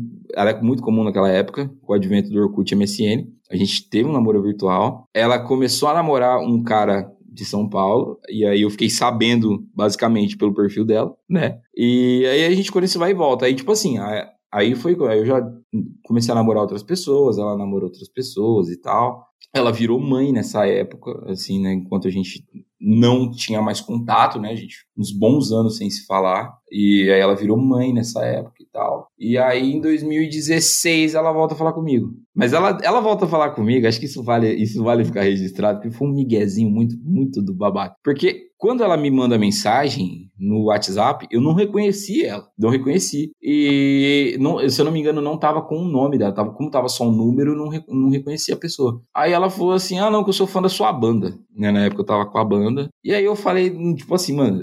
Aí você vê, né, Luquinhas? O cara que não sabe ter trato nenhum com as mulheres, né? Em vez do cara falou, oh, pô, bacana. Eu falei pra ela assim: Ó, oh, você vai me desculpar, mas eu sei que a minha banda não é grande o suficiente para ter fãs. Então, essa não colou. Quem é você e de onde você tirou meu número? Ou assistiu desse jeito. Certo. E aí não sabe por que, que você só deu o primeiro beijo com 16 anos de idade, né? E aí ela falou que era ela e tal, tudo, não sei o que. A gente voltou a se falar, né? E aí ela falou: não, eu vou pra Mirassol pra gente se conhecer de verdade e tal, não sei o que. E eu falei, mano, não venha, não venha, não venha, pelo amor de Deus, não venha. Não venha, e aí ela foi, né? Ela foi, e aí a gente se conheceu, ficou, não começamos a namorar nessa época e tal. Ela voltou extremamente decepcionada, né? Acho que ela esperava que a gente começasse a namorar e tudo. Ela volta extremamente decepcionada, mas aí ela vai pra Mirassol de novo. Só, só, só uma coisa que eu não entendi. Isso foi antes de vocês namorarem no Orkut ou não? Depois que a gente. Assim, a gente começa a namorar no Orkut. Aí depois para. Aí para, né? Aí ela vai viver a vida dela, eu vou viver a minha vida. Em 2016, né, que ela volta a falar comigo e vai para Mirassol, entendeu? E, e aí foi assim, a gente, ela ficou indo durante um ano para Mirassol, né? E, mano, eu na mesma pegada de banda, tudo, fazendo show, me drogando pra caralho. Sexo, drogas e rock and roll. Você era um rockstar. Drogas e rock and roll, basicamente. Sexo um nerd, Frank, não existe. eu era, eu, eu sempre continuei, eu me mantive nerd. Eu me mantive nerd. Eu com bateria né? Sei lá. Então, tipo assim, o, agora, meu baterista, moleque, ali voava, Frank, eu vou te falar um negócio. O, o, o inclusive, o nome dele é R-Ben. Olha. O RB, vou te falar um negócio. Ali brincou, surfou bacana, aproveitou bem. Ele e o Renan, os dois. Se pegavam. Eles se pegavam entre eles? baterista. Não, não, não, não. É, é, cultura muito, como é que diz, interiorana é muito machista, né? Eles não têm a mente aberta, assim. É. Assim, não sei se rolou a curiosidade, né? Então, mas, assim, pelo menos que eu saiba, não aconteceu nada entre eles. Mas aí, com a Samanta já há um ano indo pra Mirassol, foi quando eu falei, eu entrei num consenso comigo mesmo falei, velho, agora ou vai ou racha. Ou a gente ficar junto mesmo, eu dou um jeito na minha vida, paro com essa, com essa palhaçada, né, e, e realmente começo a viver uma vida direito, ou eu não vou viver mais uma vida direito. E aí, tipo, culminou de eu já não tá querendo mais ficar na casa dos meus avós, porque, pô, eu tava com 24 anos. Mas uma parada que me segurava muito de eu não querer sair da casa dos meus avós é que se eu saísse de lá, eles no meio que não iam ter quem cuidasse deles. Cuidasse assim, meus avós são super independentes até hoje, não tô falando que eles são inválidos, precisavam de mim. Mas numa emergência, tá ligado? Passar mal, só meu avô dirige, entendeu? Então se dá alguma merda, tinha alguém lá para acudir. E eu ficava muito pensando nisso, né? Mas eu falei também, eu também não posso deixar de viver a minha vida por causa da dessa questão dos meus avós, né? Nem a minha avó ia querer isso para mim, tá ligado? Ela é a minha avó mais do que qualquer pessoa no mundo, ela sempre me apoiou em tudo que eu quis fazer. Se eu queria ser músico, ela me dava maior força, minha avó foi em show, foi me ver cantar, tá ligado? Eu, quando eu participei de campeonato de, de, de videogame, ela foi me ver, tá ligado? Eu vou sempre me deu maior apoio para tudo, tá ligado? Ela não, não, você vai falar que ela, ela não dá, não dava aquele apoio cego também de ignorar as merdas só pra não, tô apoiando. Minha avó era muito crítica comigo também. Tipo, ah, vou te apoiar, mas eu vou exigir o melhor de você. Basicamente, você tá falando que, que a sua esposa foi a coisa boa da música, que, que te trouxe tudo. Foi. É, é, indiretamente ou diretamente, né? Assim, é, é, eu posso falar, eu, eu acho que eu eu já devo ter dito isso pra ela. Sim, mas a minha esposa, ela salvou a minha vida, na real. É, é, é justamente isso que eu quero saber. Eu quero saber que você, a coisa ruim da música foi o quê? O vício em drogas? Sim, o vício em drogas, e aí eu comecei a me desinteressar por outra. Porque, como assim? Eu, eu não conseguia viver de música, eu tinha que trabalhar, cara. Então, eu era marceneiro durante o dia e à noite, aos finais de semana, eu era músico. Só que, mano, a música não me pagava para eu me sustentar. Pois é, mas Além dela não te pagar, ela te dava prejuízo no sentido das drogas se atrapalharem Sim. na sua semana de macineiro? Não, assim, nunca chegou a me atrapalhar. Eu nunca cheguei bêbado no trabalho, eu nunca cheguei sob efeito de droga no trabalho, porque eu sempre levei meus trabalhos muito a sério. Apesar de da marcenaria, mesmo eu praticando até hoje, não ser o que eu quero fazer pro resto da minha vida, eu sempre levei muito a sério. Sempre tentei fazer. É, é muito que eu te falei daquela da criação do, da minha avó, tá ligado? Sempre exigir que, que eu fosse o melhor, do meu avô exigir que eu fosse o melhor, deles exigirem muito, então, tipo, nunca atrapalhou meu trabalho. Mas, mano, assim, a minha vida, enquanto eu não, eu não tava trabalhando e eu não tava tocando, minha vida era uma merda, cara. Uma merda. E na sua casa, com seu avô, com sua avó, as drogas atrapalharam de alguma forma ou não? Nunca chegou a ser uma questão? Ah, eu tentei me matar, cara. Você tentou se matar como? Com, com, é o covarde, né? Com comprimido e conhaque. Ah, isso não é tentar se matar, né, Thiago? Isso é, é Você tava vendo que tava alguma onda. Então, não. Assim. Comprimido de quê, Thiago? Ah, eu nem lembro. Eu peguei os. Eu nem posso falar isso, na real. É, não, você pode, você tentou se matar. Eu arrumei, eu arrumei os comprimidos com uma pessoa, né? Hum. Que eu falei, eu falei com o cara, e tal. E o cara, mano, não faz isso. Eu acho que o cara mesmo deve ter trocado esse comprimido. Cara, não, mano, não faz isso. Toma aqui, compra na minha mão comprimido. Então, mas aí que tá. Não, mas ele não, ele não me vendeu, ele me deu, entendeu? Ele me deu. Ah, ah não. Então, então não, Tiago, você não, você não tentou. Você não tentou se matar, você tava chamando a atenção. Te deu o AS infantil. Não, tipo assim, eu queria, mano, na, na moral, era uma época que eu queria realmente, mano. Não aguento mais, tá ligado? Não aguento mais. É, não aguenta o quê? Geração Nutella, hein, Lucas? não, porque, tipo assim, eu não aguentava mais. É... Mas não aguenta o quê?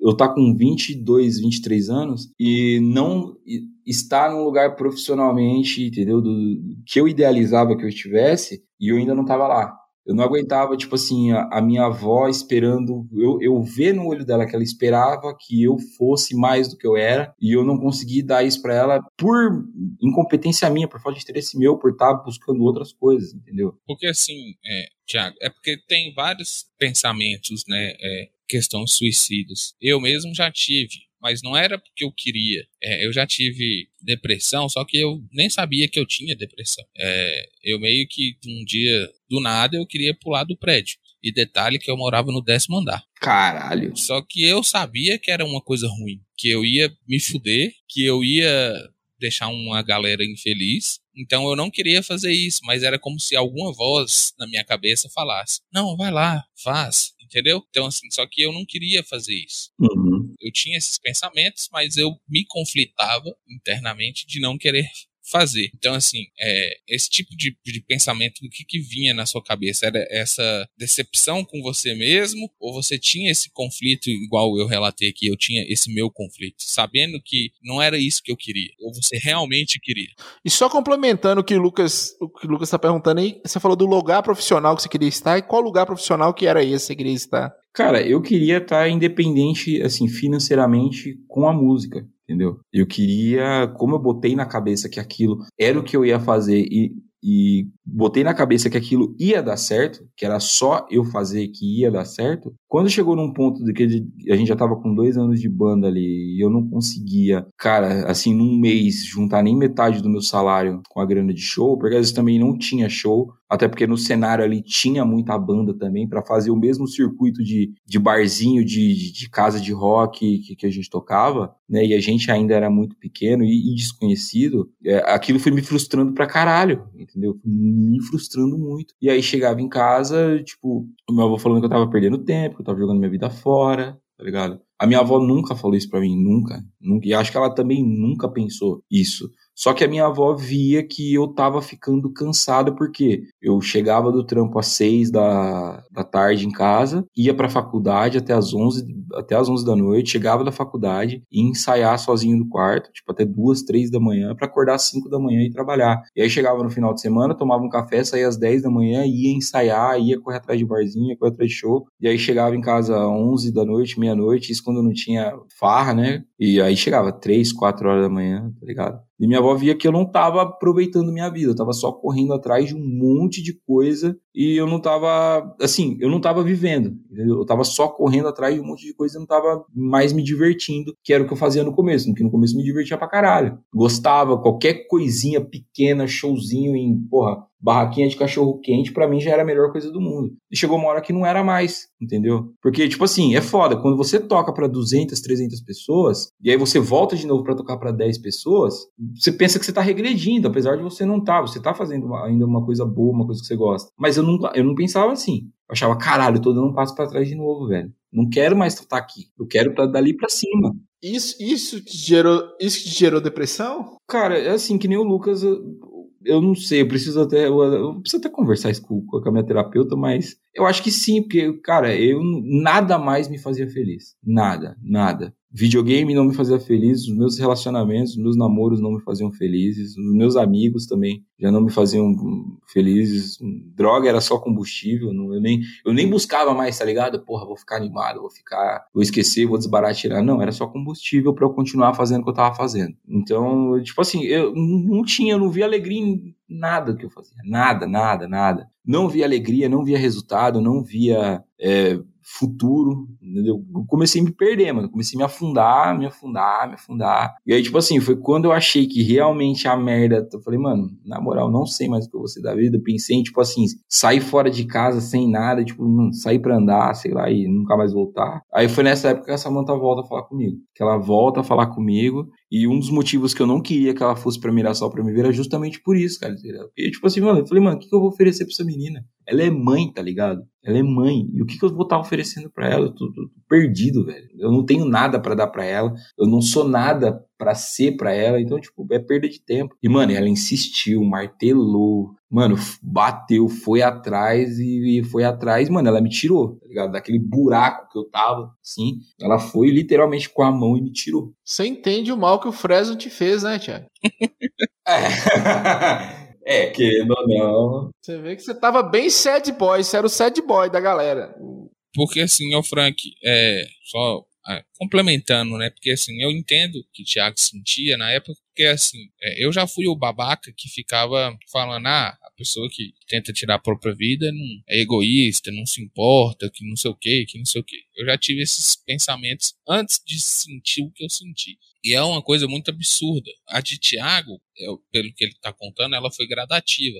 As coisas iam acontecendo e ele ia se afundando, se afundando. A minha foi de uma vez. Tipo, tudo veio de uma só vez. Puf. Na minha cabeça foi assim, como se eu tivesse é, afundado de uma vez, caído puf, areia movediça. Então, é, são situações que existem no, mundo atual e que é muito difícil de você conseguir sair. Eu acho que eu até saí com certa facilidade. É, foi bem no início do meu relacionamento e realmente relacionamentos com pessoas que te amam e que importam para você te ajudam. E eu fico muito feliz que a Samantha apareceu na, na vida de Tiago há tempo. Felizmente, Jéssica já tava comigo aqui, né? E aí deu tudo certo. Mas é uma, é uma situação muito. Eu não sei é, se as drogas. Eu não, me, não tinha o hábito de me drogar. Eu não sei se as drogas é, ajudaram nisso também, né? Mas é, eu sei que é uma coisa muito.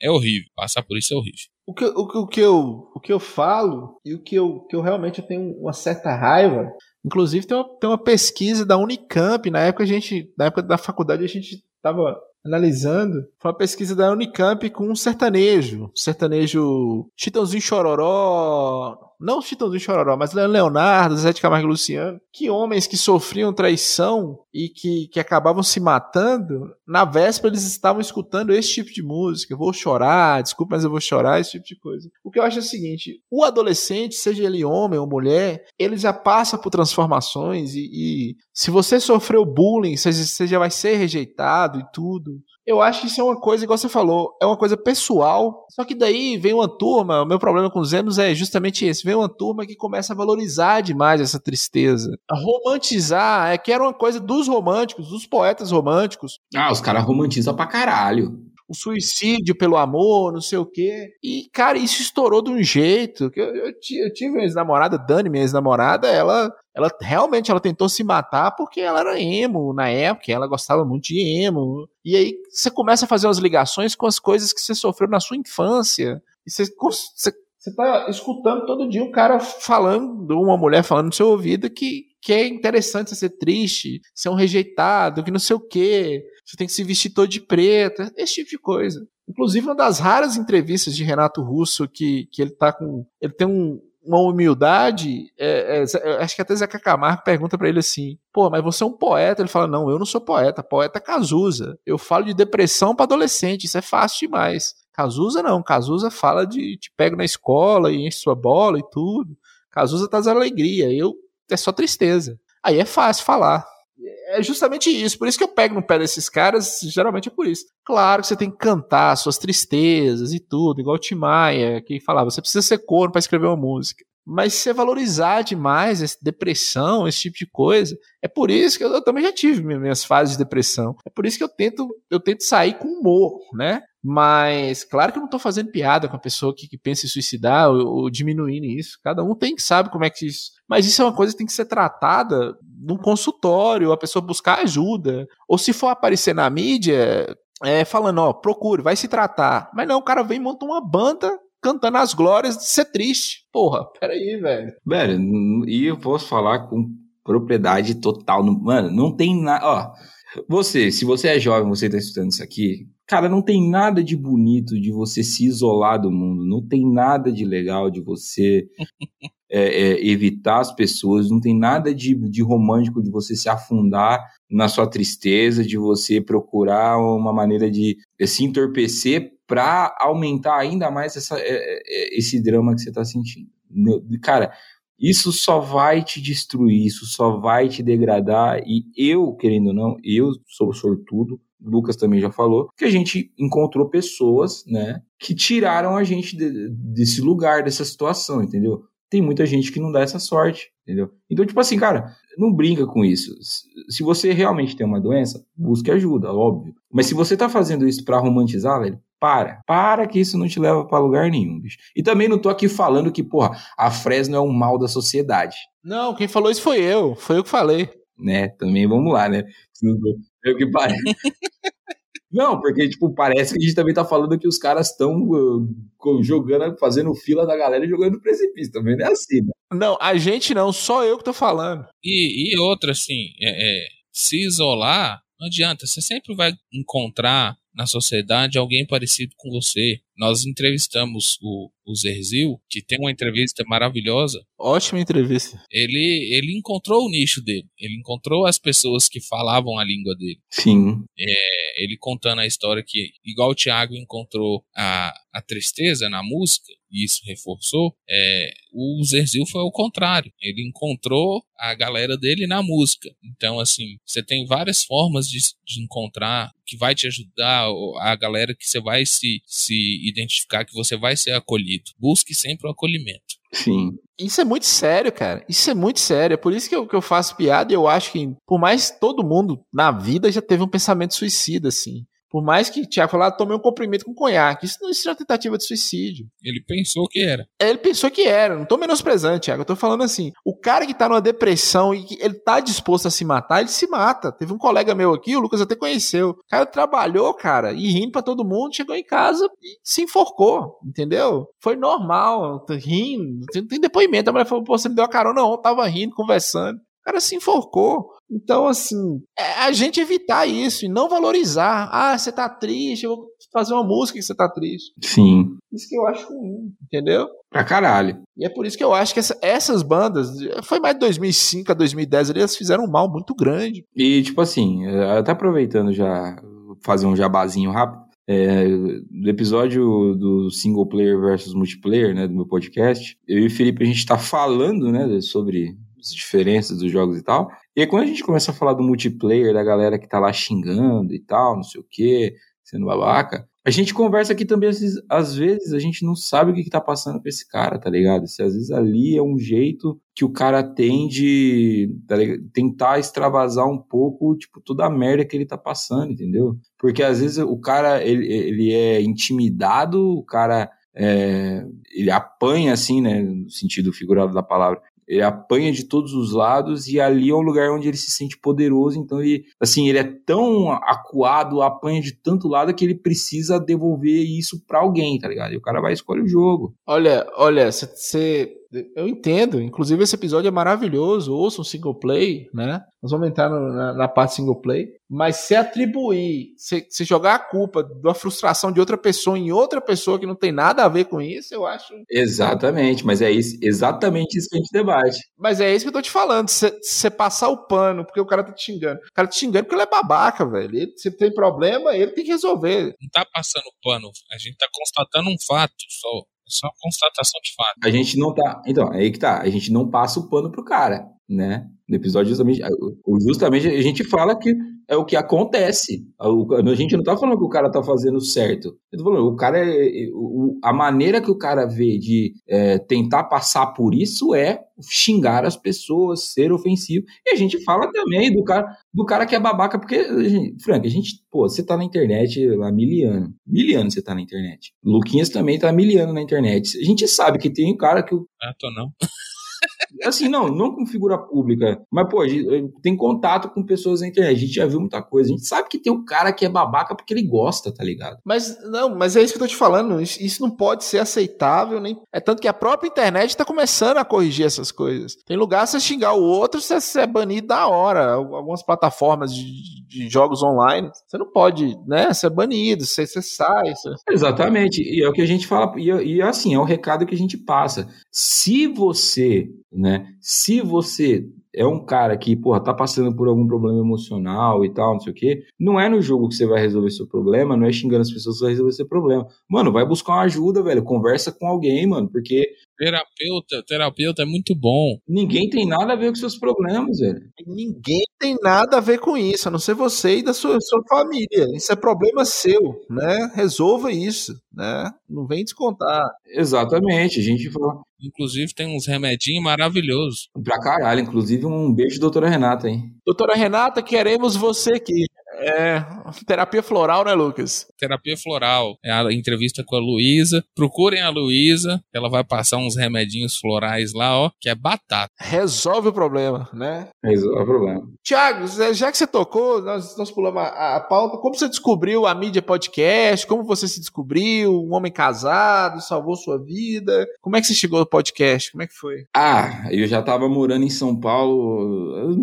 Primeiro, segundo ano morando em São Paulo, como eu falei com o seu Marcos eu descobri a rádio, né? Assim, a cultura de ouvir rádio o dia inteiro, né, no trabalho. E aí um dia o Thiago, também um dos meus patrões, ele chegou e falou, ah, mano, vou colocar um negócio diferente aqui. E ele botou um não ovo do, do Cid, do não salvo. E eu falei, mano, que porra é essa? Eu falei, mano, isso é muito legal. Isso é muito legal. Porque é tipo assim, me lembrou muito as conversas que eu tinha com os meus brothers de escola, tá ligado? E aí, como eu falei, eu não tinha, eu não tenho amigos em São Paulo. Ouvi aqueles caras falando de temas cotidianos ali, né, como se fossem meus amigos, né? Aquilo foi, mano, isso é do caralho. E aí eu comecei a ouvir mais podcasts parecidos, né, com o do Não Salvo, conversa de bar, conversa de boteco, chorume. Maravilhoso. Né? Nunca fui muito fã do Nerdcast, nunca fui muito fã do Nerdcast, nunca me interessou, nem nada. Aí um dia, um belo dia, eu lembro como se fosse hoje, um belo dia eu tava voltando para casa, já tinha zerado não ovo. Falei, caralho, será que não tem nem nada disso sobre videogame? E aí lembro que coloquei videogame ali no Castbox e o primeiro que apareceu, acho que como para todo mundo que pesquisa desde, sei lá, 2014, 2015, foi quando os caras estouraram, foi 99 vidas. E ali falei, mano, ali deu o boom do podcast para mim. Aí comecei a ouvir 99 vidas, comecei a ouvir jogabilidade, muito, muito, muito, muito. Mas isso já em 2018 ali fliperama de boteco, bota a ficha. Aí eis que um belo dia, né? Já vamos falar, vamos lá fazer o jabazinho, né? Também, privilegiar os amigos. Um dia chega, pior dia da sua vida. O pior dia da minha vida aconteceu. O pior dia aconteceu. O pior dia da sua vida. Né? Olha, eu tava falando mal de Fresno, olha o que vem aí. Olha o que vem aí. Agora, agora vai cair o nível.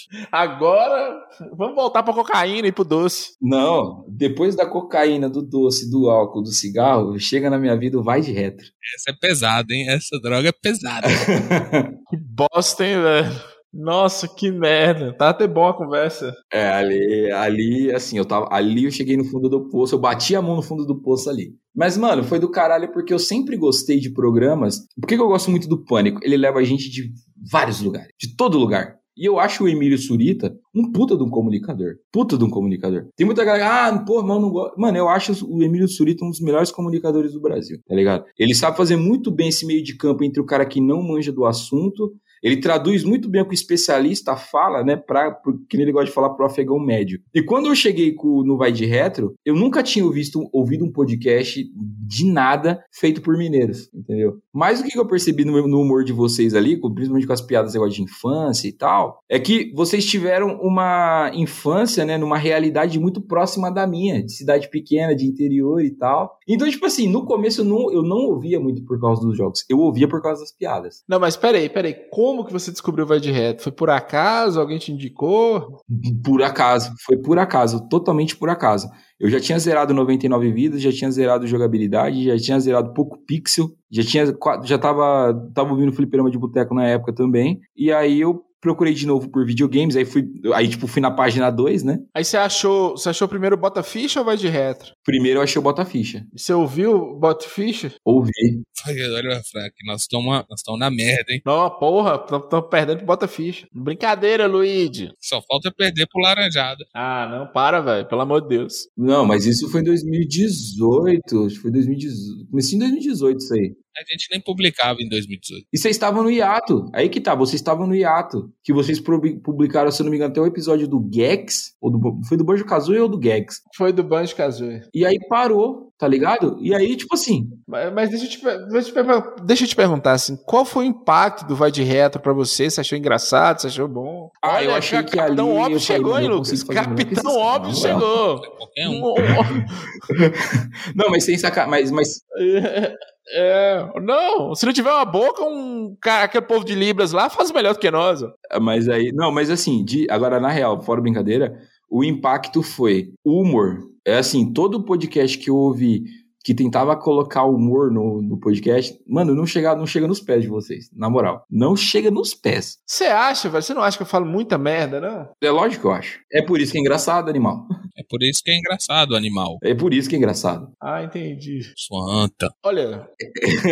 e ele sabe disso, Thiago. Ele gosta de, de, de inflar o eguinho dele. Esse eguinho dele. Não, não, não gosto, não, Lucas. Lucas, pelo contrário, você vê, a, a, a propaganda contrária que a gente faz do laranjada é justamente por causa das merdas que eu falo. A maioria das coisas que eu falo sai na hora, eu me arrependo. Gente, deixa eu só falar um negócio pro ouvinte. Por que eu tô perguntando esse negócio pro, pro Thiago? do Vai de Retro, Lucas e ouvintes. Lucas é sabe dessa história. Tiago e Guilherme Araújo foram as primeiras pessoas que me assustaram, velho. Ah, é verdade. Puta, é verdade. Que me deram a noção assim, porra, a gente tá impactando alguém. E eu achei assim, eu, eu fiquei sem reação, né? Que você, eu acho que foi no Twitter, foi no Facebook. Não, foi no Twitter. Depois que eu te adicionei no Facebook. Você você rasgou elogios para mim, eu devo ter isso aqui até hoje. Que eu, que eu assustei assim, eu falei, como assim, gente? Ele gosta mesmo do Vai de Reto. Mas e aí, continua, vai falando. Aí foi, é, assim, é, foi quando virou meu podcast favorito e aí foi quando eu comecei a encher o saco do Diogo. Foi quando eu, mano, eu comecei a seguir vocês no Twitter, né? O Lucas não posta porra nenhuma no Twitter. Não, eu não interajo com ninguém. Porra nenhuma. E assim, eu acho assim, a virada do Vai de Retro na minha vida foi um dia que, é, assim, gosto muito do humor de vocês, mas o meu personagem favorito do Vai de Reto é o Beat. Sempre foi o Beat. E eu sempre falei isso, sempre quando eu for fazer piada e tal, quando eu vou falar do Vai de Reto, eu falo como se fosse o Beat. Gosto, mano, o DH para mim, pô, é um puta de um... Ele devia estar tá fazendo dublagem, alguma coisa assim. O DH é, é, fora de série. Ele é bom de vozes mesmo. É. Pra caralho. E, inclusive, um, um, dia eu era meu aniversário, era meu aniversário, eu, e tinha o perfil do Beat no Twitter, né? Beat VDR. Aí eu pedi pro Diogo, eu falei, ô Diogo, hoje é meu aniversário, tem como você pedir pro Beat mandar um feliz aniversário para mim no Twitter e tal? Ele falou, aí ele falou, beleza, e tipo, não falou mais nada. Eu falei, ah, o cara deve ser ocupado, nem lembrou tal, porque eu já tinha tido outras experiências ruins com podcasters e tal. Eu falei, ah, o cara esqueceu, nem lembrou e foda-se. E cara, tipo assim, uma semana depois o Diogo posta no, no, no perfil do Vai de Retro uma animação com o beat me desejando feliz aniversário. Aí eu falei, mano, eu vou apoiar esses caras até a morte. Se eu ganhar na Mega Sena, eu compro essa porra. Você joga? Jogo, eu faço minha fezinha então, aí.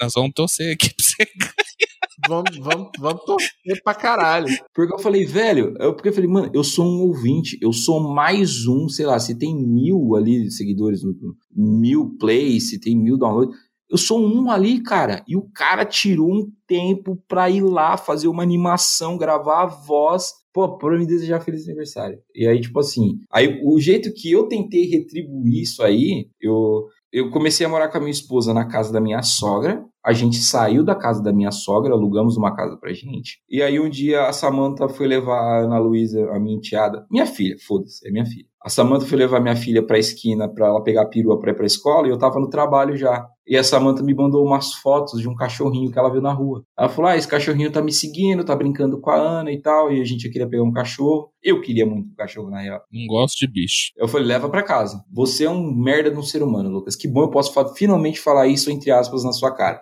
Mas você é um bosta de um ser humano. Obrigado. E minha esposa é veterinária. É, você é um bosta de um ser humano duplamente, infelizmente. É, e aí eu falei: leva para casa. E aí ela levou o cachorrinho para casa, um vira, mano, vira-lata caramelo padrão. Ele é um vira-lata caramelo padrão. E eu lembro que o dia que eu cheguei na, em casa, que minha esposa chegava mais tarde que eu do trabalho, ele tava lá coadinho no canto, eu cheguei em casa, abri uma cerveja, sentei com ele, né? Eu não vou chorar, vai tomar no cu, não vou chorar, foda não vou chorar, seja um. Corta isso, corta aí. Editor, editor, corta isso. Não! Ao lado emo. Olha, atenção, editor, editor, toca Fresno, editor. Nunca consegui saber diferenciar. Não querer com não mais sentir. Não merecer com não mais amar. Porfã, escracho. E, não, e aí eu sentei, porque, mano, cachorro de rua é foda, eu sou muito apegado com um bicho, eu sempre tive cachorro na casa da minha avó. Ah, que saco. E, tipo assim, cachorro de rua a gente sabe que, a gente sabe que o cachorro sofre. Cuidado com o Lucas, tá montando um restaurante chinês e coreano aí. É, vou matar Luquinhas, inclusive, por causa disso aí. E aí eu conversando com ele, tipo, que eu converso com os meus bichos e tal, eu falei, velho. É o doutor Doliro. Falei, ó, relaxa que agora você tem uma casa, agora você tem uma família, nunca vai te faltar comida, você nunca mais vai passar frio, nunca mais vai passar fome. E aí eu não tinha me ligado, eu falei, como é que eu vou chamar você? Aí, mano, o primeiro nome que veio na cabeça, falei, agora, e, eu falei pra ele, a partir de hoje seu nome é Beat por causa do beat do, do Vai de Retro. E aí, a partir dali foi quando virou o beat. O beat, o meu primeiro filho de quatro patas, mano. E aí, o beat tá aí até hoje, já apareceu no, no Twitter do Vai de Retro, tá ligado? Ele tem a voz dele aqui em casa que a gente faz brincando também e tal, é um negócio meio Batman e tudo. E, e aí foi o jeito que eu achei, né? Lógico, antes de abrir o financiamento, foi o jeito que eu falei, mano, como é que eu posso devolver as horas que os caras me dão de diversão, a atenção que os caras me dão na rede social, respondendo as merdas que eu fico falando, comentando e tal. Como é que eu posso retribuir isso? Mano, eu posso homenagear uma coisa que tem ali no programa deles, colocando o nome disso numa parada que eu vou amar pro resto do, da minha vida, entendeu? Que é o Beat, meu cachorro. Alô, DH, você tem nome de cachorro. Aí, DH, parabéns, criou um personagem, virou nome do cachorro caramelo de rua, que Thiago tomou do mendigo. o mendigo deve estar procurando o cachorrinho dele até hoje. Não, até hoje, né? Ou então, outra criança que era dona do cachorro deve estar desesperada. É, gente. É, e às vezes o cachorro, e às vezes o cachorro chama Pitoco, Simval, e hoje em dia o nome dele é Beat. Diogo Revé fazendo escola de roubo de cachorro. Aí, roubo de cachorro de fita de Mortal Kombat 3. Mas aí, Thiago, é interessante o poder do podcast, Luquinhas. Agora somos nós. Agora o nosso ego vai elevar. Que era Thiago e Felipe Abner brigando para ver quem, quem ia nos apoiar primeiro, né? Nossa! E hoje os dois têm um podcast juntos. Foi, cara. Nossa, essa, mano, é, porra, complet, completamente contra as probabilidades, mas foi bem. Mano, e, e, eu, assim, hoje eu posso falar sinceramente, eu odiava o Felipe. Eu odiava o Felipe. Porque, tipo assim, antes de ter o grupo dos apoiadores, né, antes de ter a questão do, do, do apoio, para mim, eu era o ouvinte número um. Mano, eu sou o ouvinte número um, eu sou o que de, põe o escudo do Vai de Retro Olha e defende essa porra até o fim, tá ligado? Ninguém é mais fã do Vai de Retro do que eu. O lado emo falando de novo. Aí eu conheço o Felipe, cara, ali no grupo. Eu falei, esse filho da puta tá tentando tomar meu posto. E não é assim que funciona essa merda. eu sou o principal ouvinte dessa merda, tá ligado? Junto ali, com, acho assim, a trindade para mim era eu, o Bruno Castro Alves e o Moisés. Nós éramos os três mosqueteiros do, do, do Vai de Retro, fora ah. a, a, galera da bancada. E aí chega o Felipe cantando de galo no grupo, eu falei, não, essa merda está errada. Não é assim que funciona. Aí eu falei, eu vou ser o primeiro... Mosqueteiros é outro podcast, Thiago. É, Mosqueteiro é outro eu... podcast, né? Inclusive... Inclusive é outro podcast. E aí eu falei assim, eu vou ser o primeiro apoiador dessa... Eu falei pro Diogo, falei pro Frank, eu falei, mano, eu vou ser o primeiro apoiador, eu não aceito. Por que, que você não falou pra mim? Porque você nunca posta nada no Twitter, Lucas. Você precisa ser ativo, velho. É verdade. Tem gente lá, né, Lucas? Vai ter que conversar, é horrível. Ah, não, não gosto. Eu não gosto de gente. Oh, só um, um, uma confissão aqui, Thiago. Eu detesto participar de podcast. eu detesto que me convidem para coisas para fazer. Eu já Frank, que tem um tanto de gente aí que fica pedindo para eu participar. Eu falo assim, Frank, fala que eu estou doente, que eu fui amputado, que é, meu filho tá, tá, tá na casa da minha sogra e eu vou ter que ir para lá. Eu sempre invento uma desculpa. É. Já tô avisando logo aí pra galera não me convidar, porque eu não gosto de participar. É, o Luquinhas, inclusive, participou do single player, né? Então, obrigado. Participei, é muito a contragosto. Pelo menos ele é sincero, né? É... Pelo menos ele é sincero. Eu sou. Uma coisa que eu sou é sincero.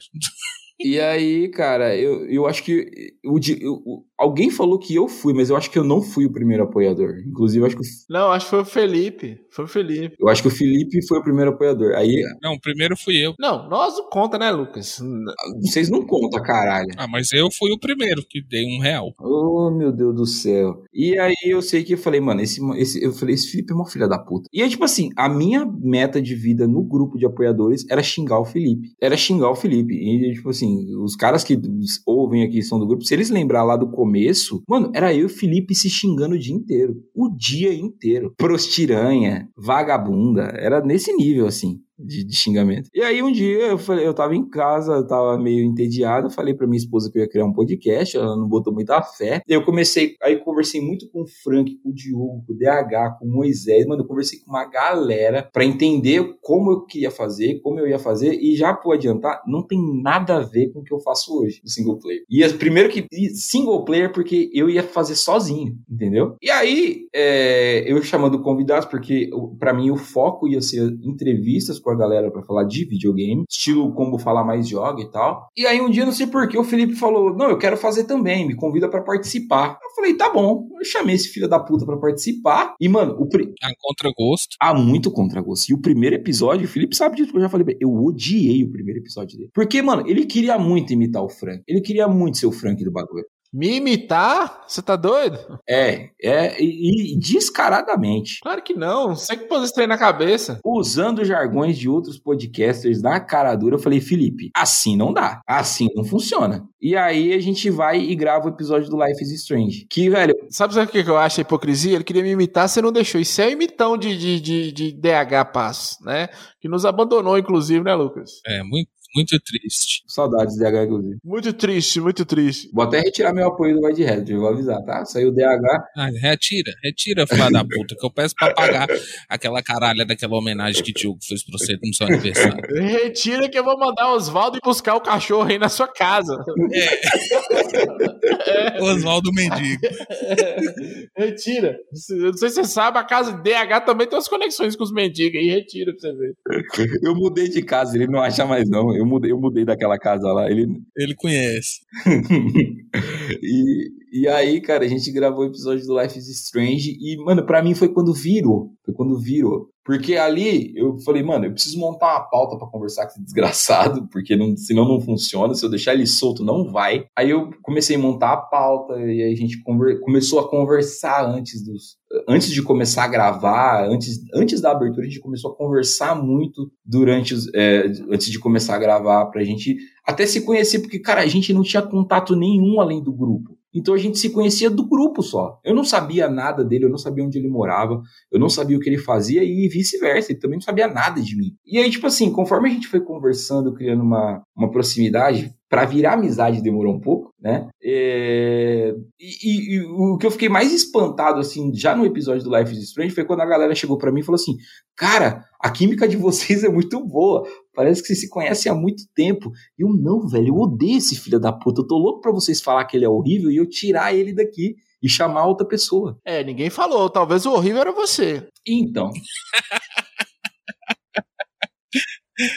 causar discórdia. Você tá aqui vai causar discórdia. E não, e a galera foi falando: não, velho, vocês são bons juntos, vocês são bons juntos, continua assim que dá certo. Aí a gente grava o episódio do Uncharted e eu falei, Felipe, falei, Felipe, edita o episódio. Edita esse episódio, né, pra gente revezar o, a edição. Aí eu achei que ficou uma bosta a edição. Aí eu falei, você não edita mais, deixa que eu só edito. Deixa que só eu edito. E aí, cara, começou. Aí, tipo assim, virou rotina. Ah, ou sábado, ou domingo de manhã, ou à tardezinha, vamos gravar. Mano, começou. E tipo assim, a pauta surgindo. Ah, vamos falar do que hoje? Ah, vamos falar de.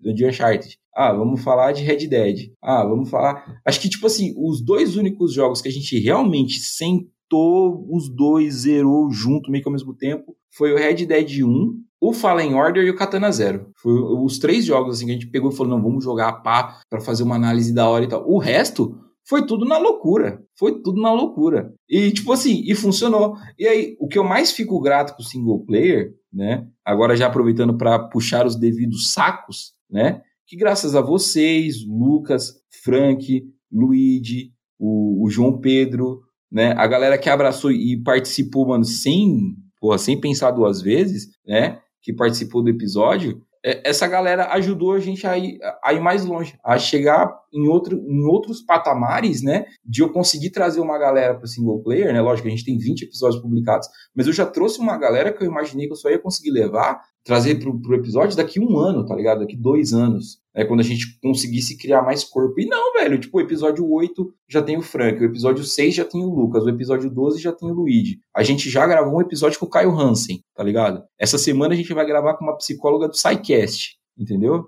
Então, tipo assim, o, o negócio tá tomando um tamanho muito maior do que eu tava esperando, tá ligado? Porque a gente somos dois desconhecidos, né? Ninguém conhece a gente, poucas pessoas gostam da gente, né? Diga-se de passagem. Eu odeio o Felipe e o Felipe também me odeia. O Felipe é polêmico. É, e, e tá funcionando, velho. Não sei como, não sei como.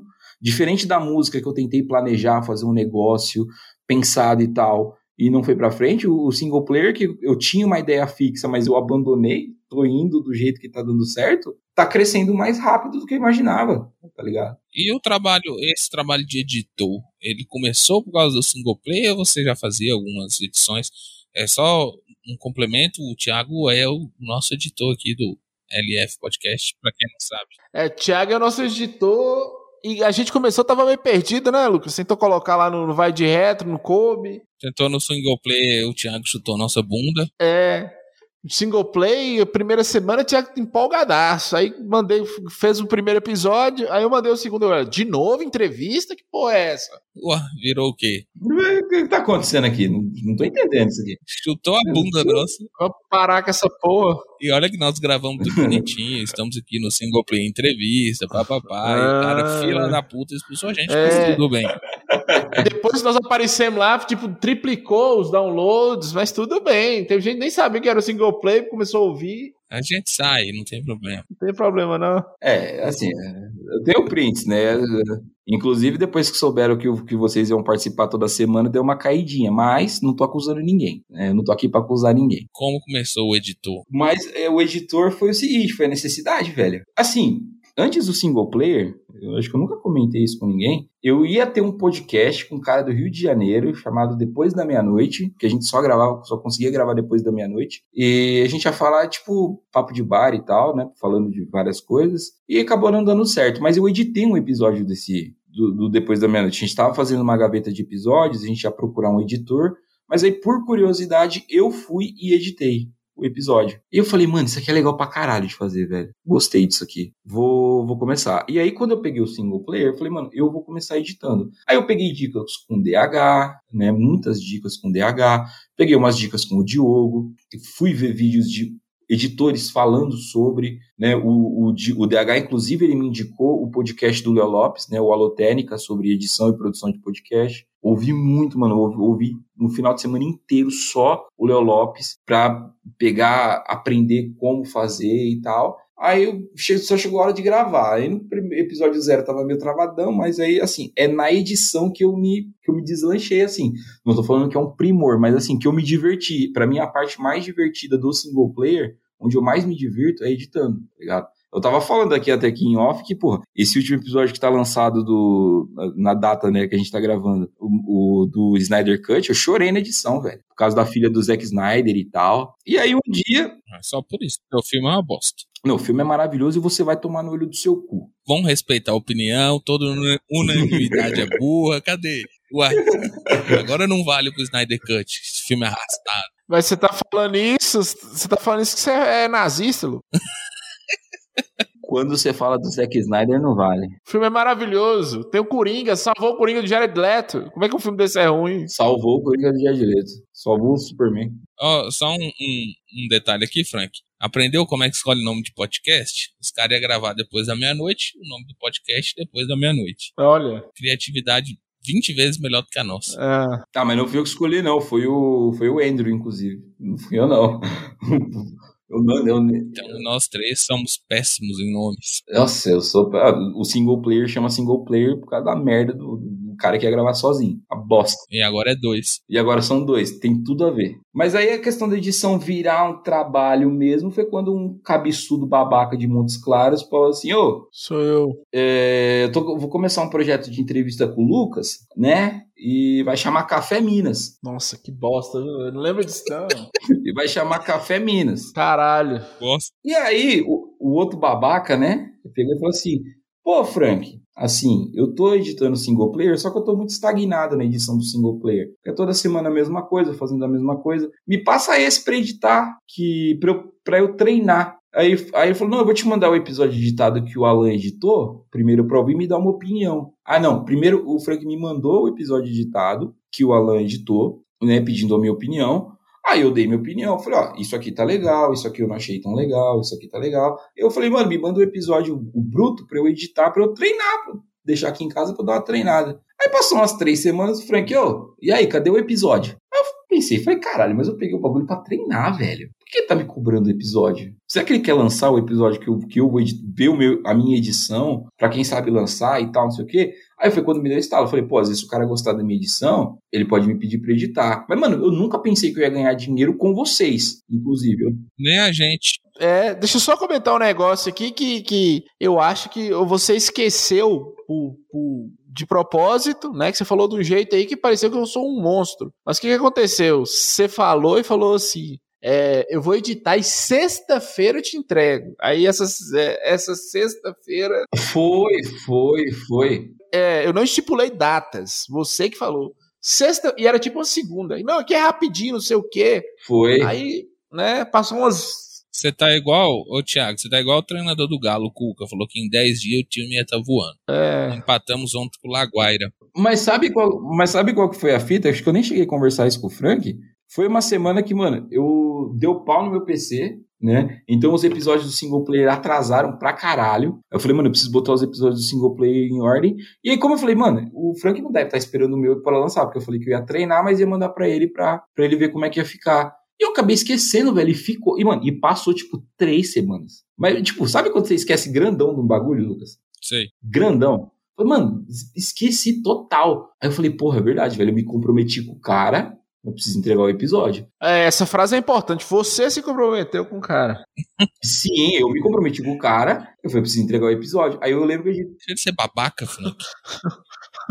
eu editei em três dias a entrevista com o Luigi. Que era uma entrevista mais curta, eu já conheci os caras e tal. Não sei o que, então foi facinho de editar. Aí eu não, aí, isso, sinceramente, eu não lembro, porque o, o, hoje em dia minha vida tá tão corrida, eu não lembro, sinceramente, como as coisas exatamente acontecem. Mas um, o Frank pra mim, mano, quer editar? Quanto você cobra pra editar? Eu não vou estipular valores aqui, mas foi um preço camarada. Muito camarada. Aí eu falei, não, vou editar, porque aí porque a Samantha falou, mas pô, você já edita o single player, você ainda vai pegar mais um podcast pra editar. Eu falei, cara, às vezes isso me ajuda a melhorar como editor do meu podcast, eu ainda tiro uma grana, e essa grana que eu tirar daqui, que não é do meu salário do dia a dia, eu pego e invisto também no single player, com equipamento, com microfone, quem sabe uma mesa de som e tal. Às vezes pagar um curso de edição, né? Porque eu não tenho curso, não tem nada, tudo que eu sei é do YouTube de, de ouvir o Léo Lopes, né? E as dicas dos amigos, né? E, e aí eu falei, pô, quem sabe assim eu começo a me profissionalizar. E foi, e foi assim, falei, do nada, vou pegar para treinar e hoje em dia eu já tenho um eu tenho meu primeiro cliente de uma empresa, entre aspas, entre muitas aspas, de edição de podcast e me dá uma renda a mais do meu trampo. É, mas essa daqui que nós estamos gravando agora não vou pagar. Não. É, essa é gratuita. Vai ter que ser, essa vai ser gratuita. Veremos. Eu tenho... Nós estamos fazendo seu jabá aqui, não. No máximo eu te pago uma coca. É, dando espaço, né, Lucas? Nós estamos dando espaço. É, no máximo uma coca. É, e, e outra coisa, o patrocínio do Vai de Reto vai aumentar. Eita, porra. E, e Oswaldo vai pegar beat, você vai ver. Não vai, não. Por falar nisso, ó, você tem que entregar o episódio aí do Bruno, hein? Tá. Eu tô, com ele, eu tô com ele aberto aqui, eu tô com ele aberto aqui, inclusive. Ele, Ele tá editando e conversando com a gente. O homem multitarefa. Fala, fala, fala com ele assim, Thiago. Eu, eu, eu tô editando porque dois babacas me chamaram pra, pra conversar. É, inclusive eu ia terminar a edição hoje, falta uma hora de edição, mas é, tá em vias de.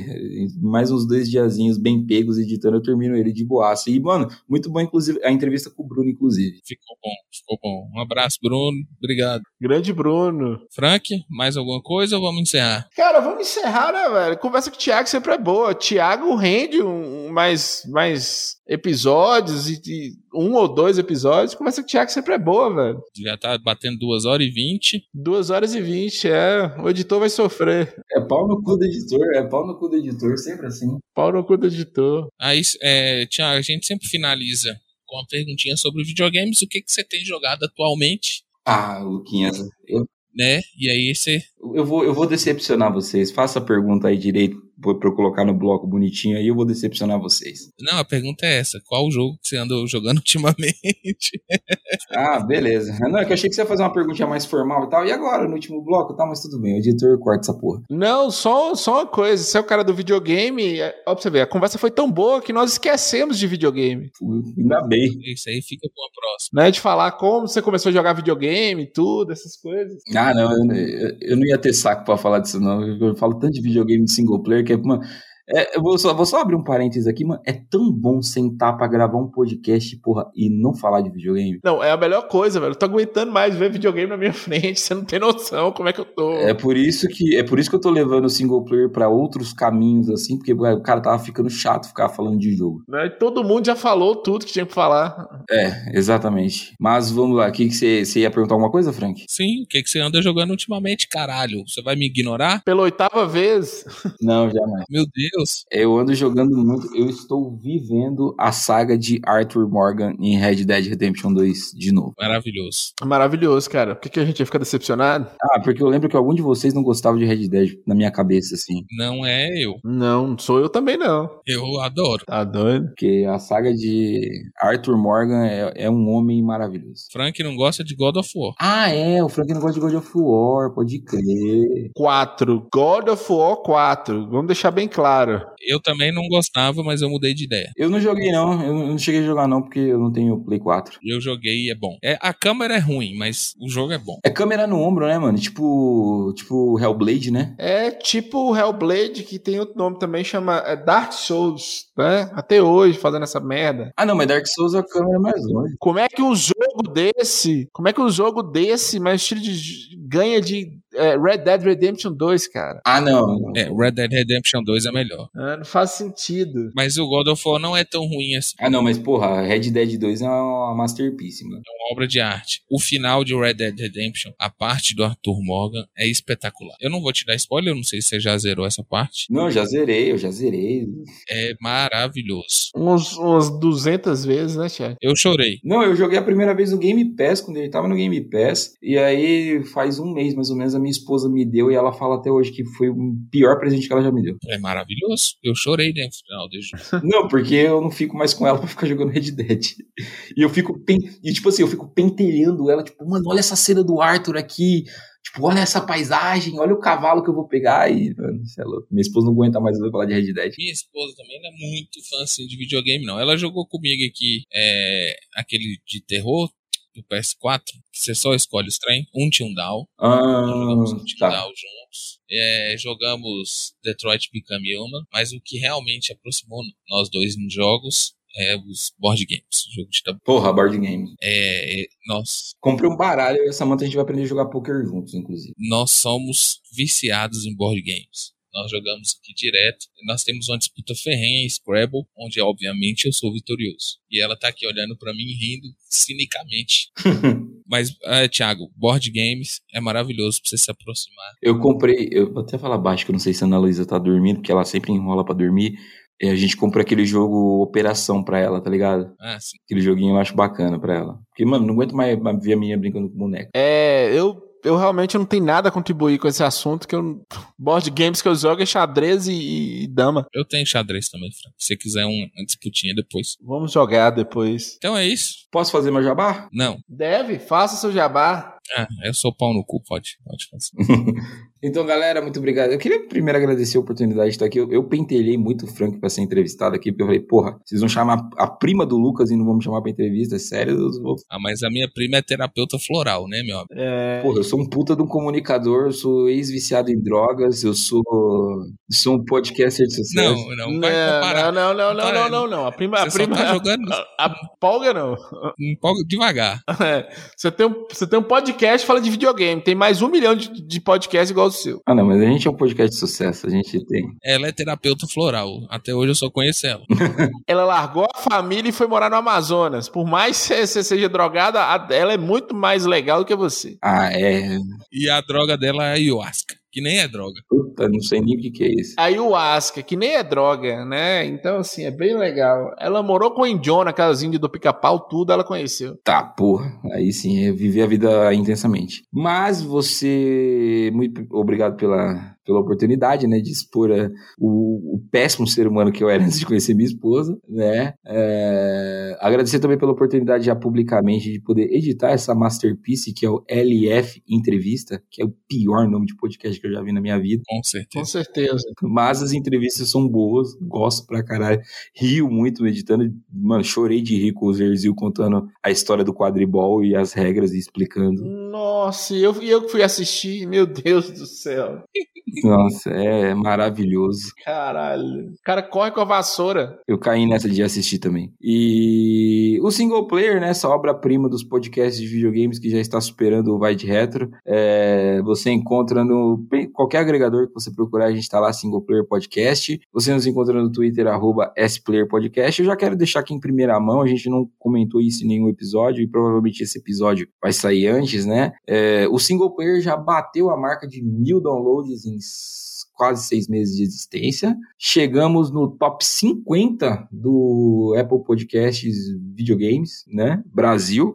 E estávamos na posição 35 do Apple Podcasts Videogames Portugal. Tudo graças aos nossos ilustres ouvintes. Paulo Lemos, Rob Michael, Moisés, Rafael Pato e todos vocês que nos acompanham. E graças a vocês eu estou aqui hoje na cadeira sendo entrevistado por Lucas e Frank. Olha que beleza. Inclusive, todos esses citados serão entrevistados aqui, né? Doutora Renata também será entrevistada, se ela quiser, né? Claro. Recomendo, recomendo. Eu acho que ela- eu não posso entrevistar ela porque ela é minha terapeuta, deve rolar algum bagulho de paciente, médico e tal. Não, não, não. Não, não pode. Não pode rolar, infelizmente. Pode deixar que a gente faz isso pra você. Por favor, só não pergunta nada da minha consulta não, porque, mano, aí é foda. Mas não pode também, tem. Não, não pode, é que é crime.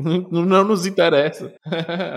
Ah, é, não pode, tá certo, não pode. né? Luquinhas, Tiago, muito obrigado por aceitar o convite. Foi muito gostoso a entrevista. É, é sempre importante, eu acho, que nós possamos abrir espaço para as pessoas, vou dizer comuns, que são as pessoas que não estão muito em foco na mídia para que contem suas histórias, que é as histórias que realmente aproximam as pessoas, as pessoas lá de que vivem mesmo esse mundo real, é, se identifiquem com esse tipo de, de problema, de situação de vida, né, que as pessoas comuns realmente têm. Não que essas, esses outros podcasts que entrevistam as pessoas mais famosas não, não tenham esse tipo de situação, mas eu gosto mais desse tipo de, de bate-papo, então eu eu te agradeço. Espero que você retorne novamente daqui a alguns anos. Ah, eu, tô, eu espero muito também voltar. Pô, eu acho que tem muita história para contar ainda. Né? Não contei dos meus outros dois filhos de quatro patos, não contei das minhas histórias com a Ana, como é que foi minha virada com ela para realmente cair essa ficha de, de, de, ser pai mesmo, tá ligado? E eu acho que isso eu devo muito aos videogames, né? Como a minha relação com a Ana melhorou. E, pô, pra mim foi do caralho poder abrir assim, contar esse lado da minha história que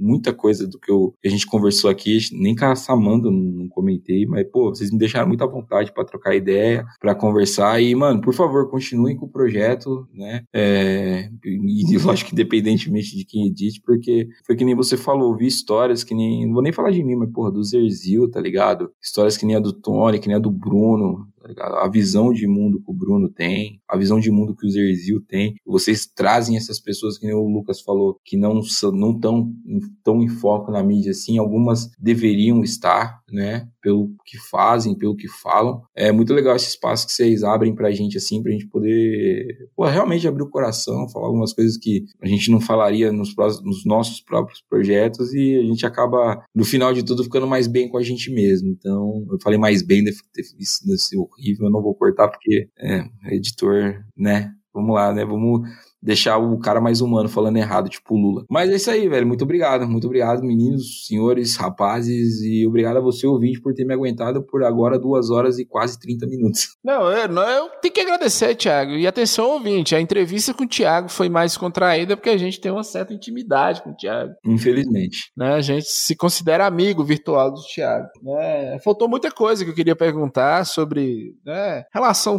familiar mesmo, sua esposa, que você sempre fala que ela salvou sua vida, a questão de você ser pai e tudo. Mas depois a gente conversa em outra oportunidade. Sim. Foi uma conversa muito boa, velho. Foi muito boa mesmo. Eu gostei muito. Luquinhas encerra meu amor. Então é isso. Um abraço. É, a próxima entrevista, a gente já pode ficar dando spoiler, Frank? Pode. É bom. É bom, né? É bom. A próxima entrevista é com Andrei, fotógrafo. Aí eu gosto. Aí eu gosto. Aí sim. Vocês vão gostar pra caramba. Aí eu gosto. É isso aí. Valeu. Forte abraço. Ufa, roubou, roubou meu bordão. Forte abraço.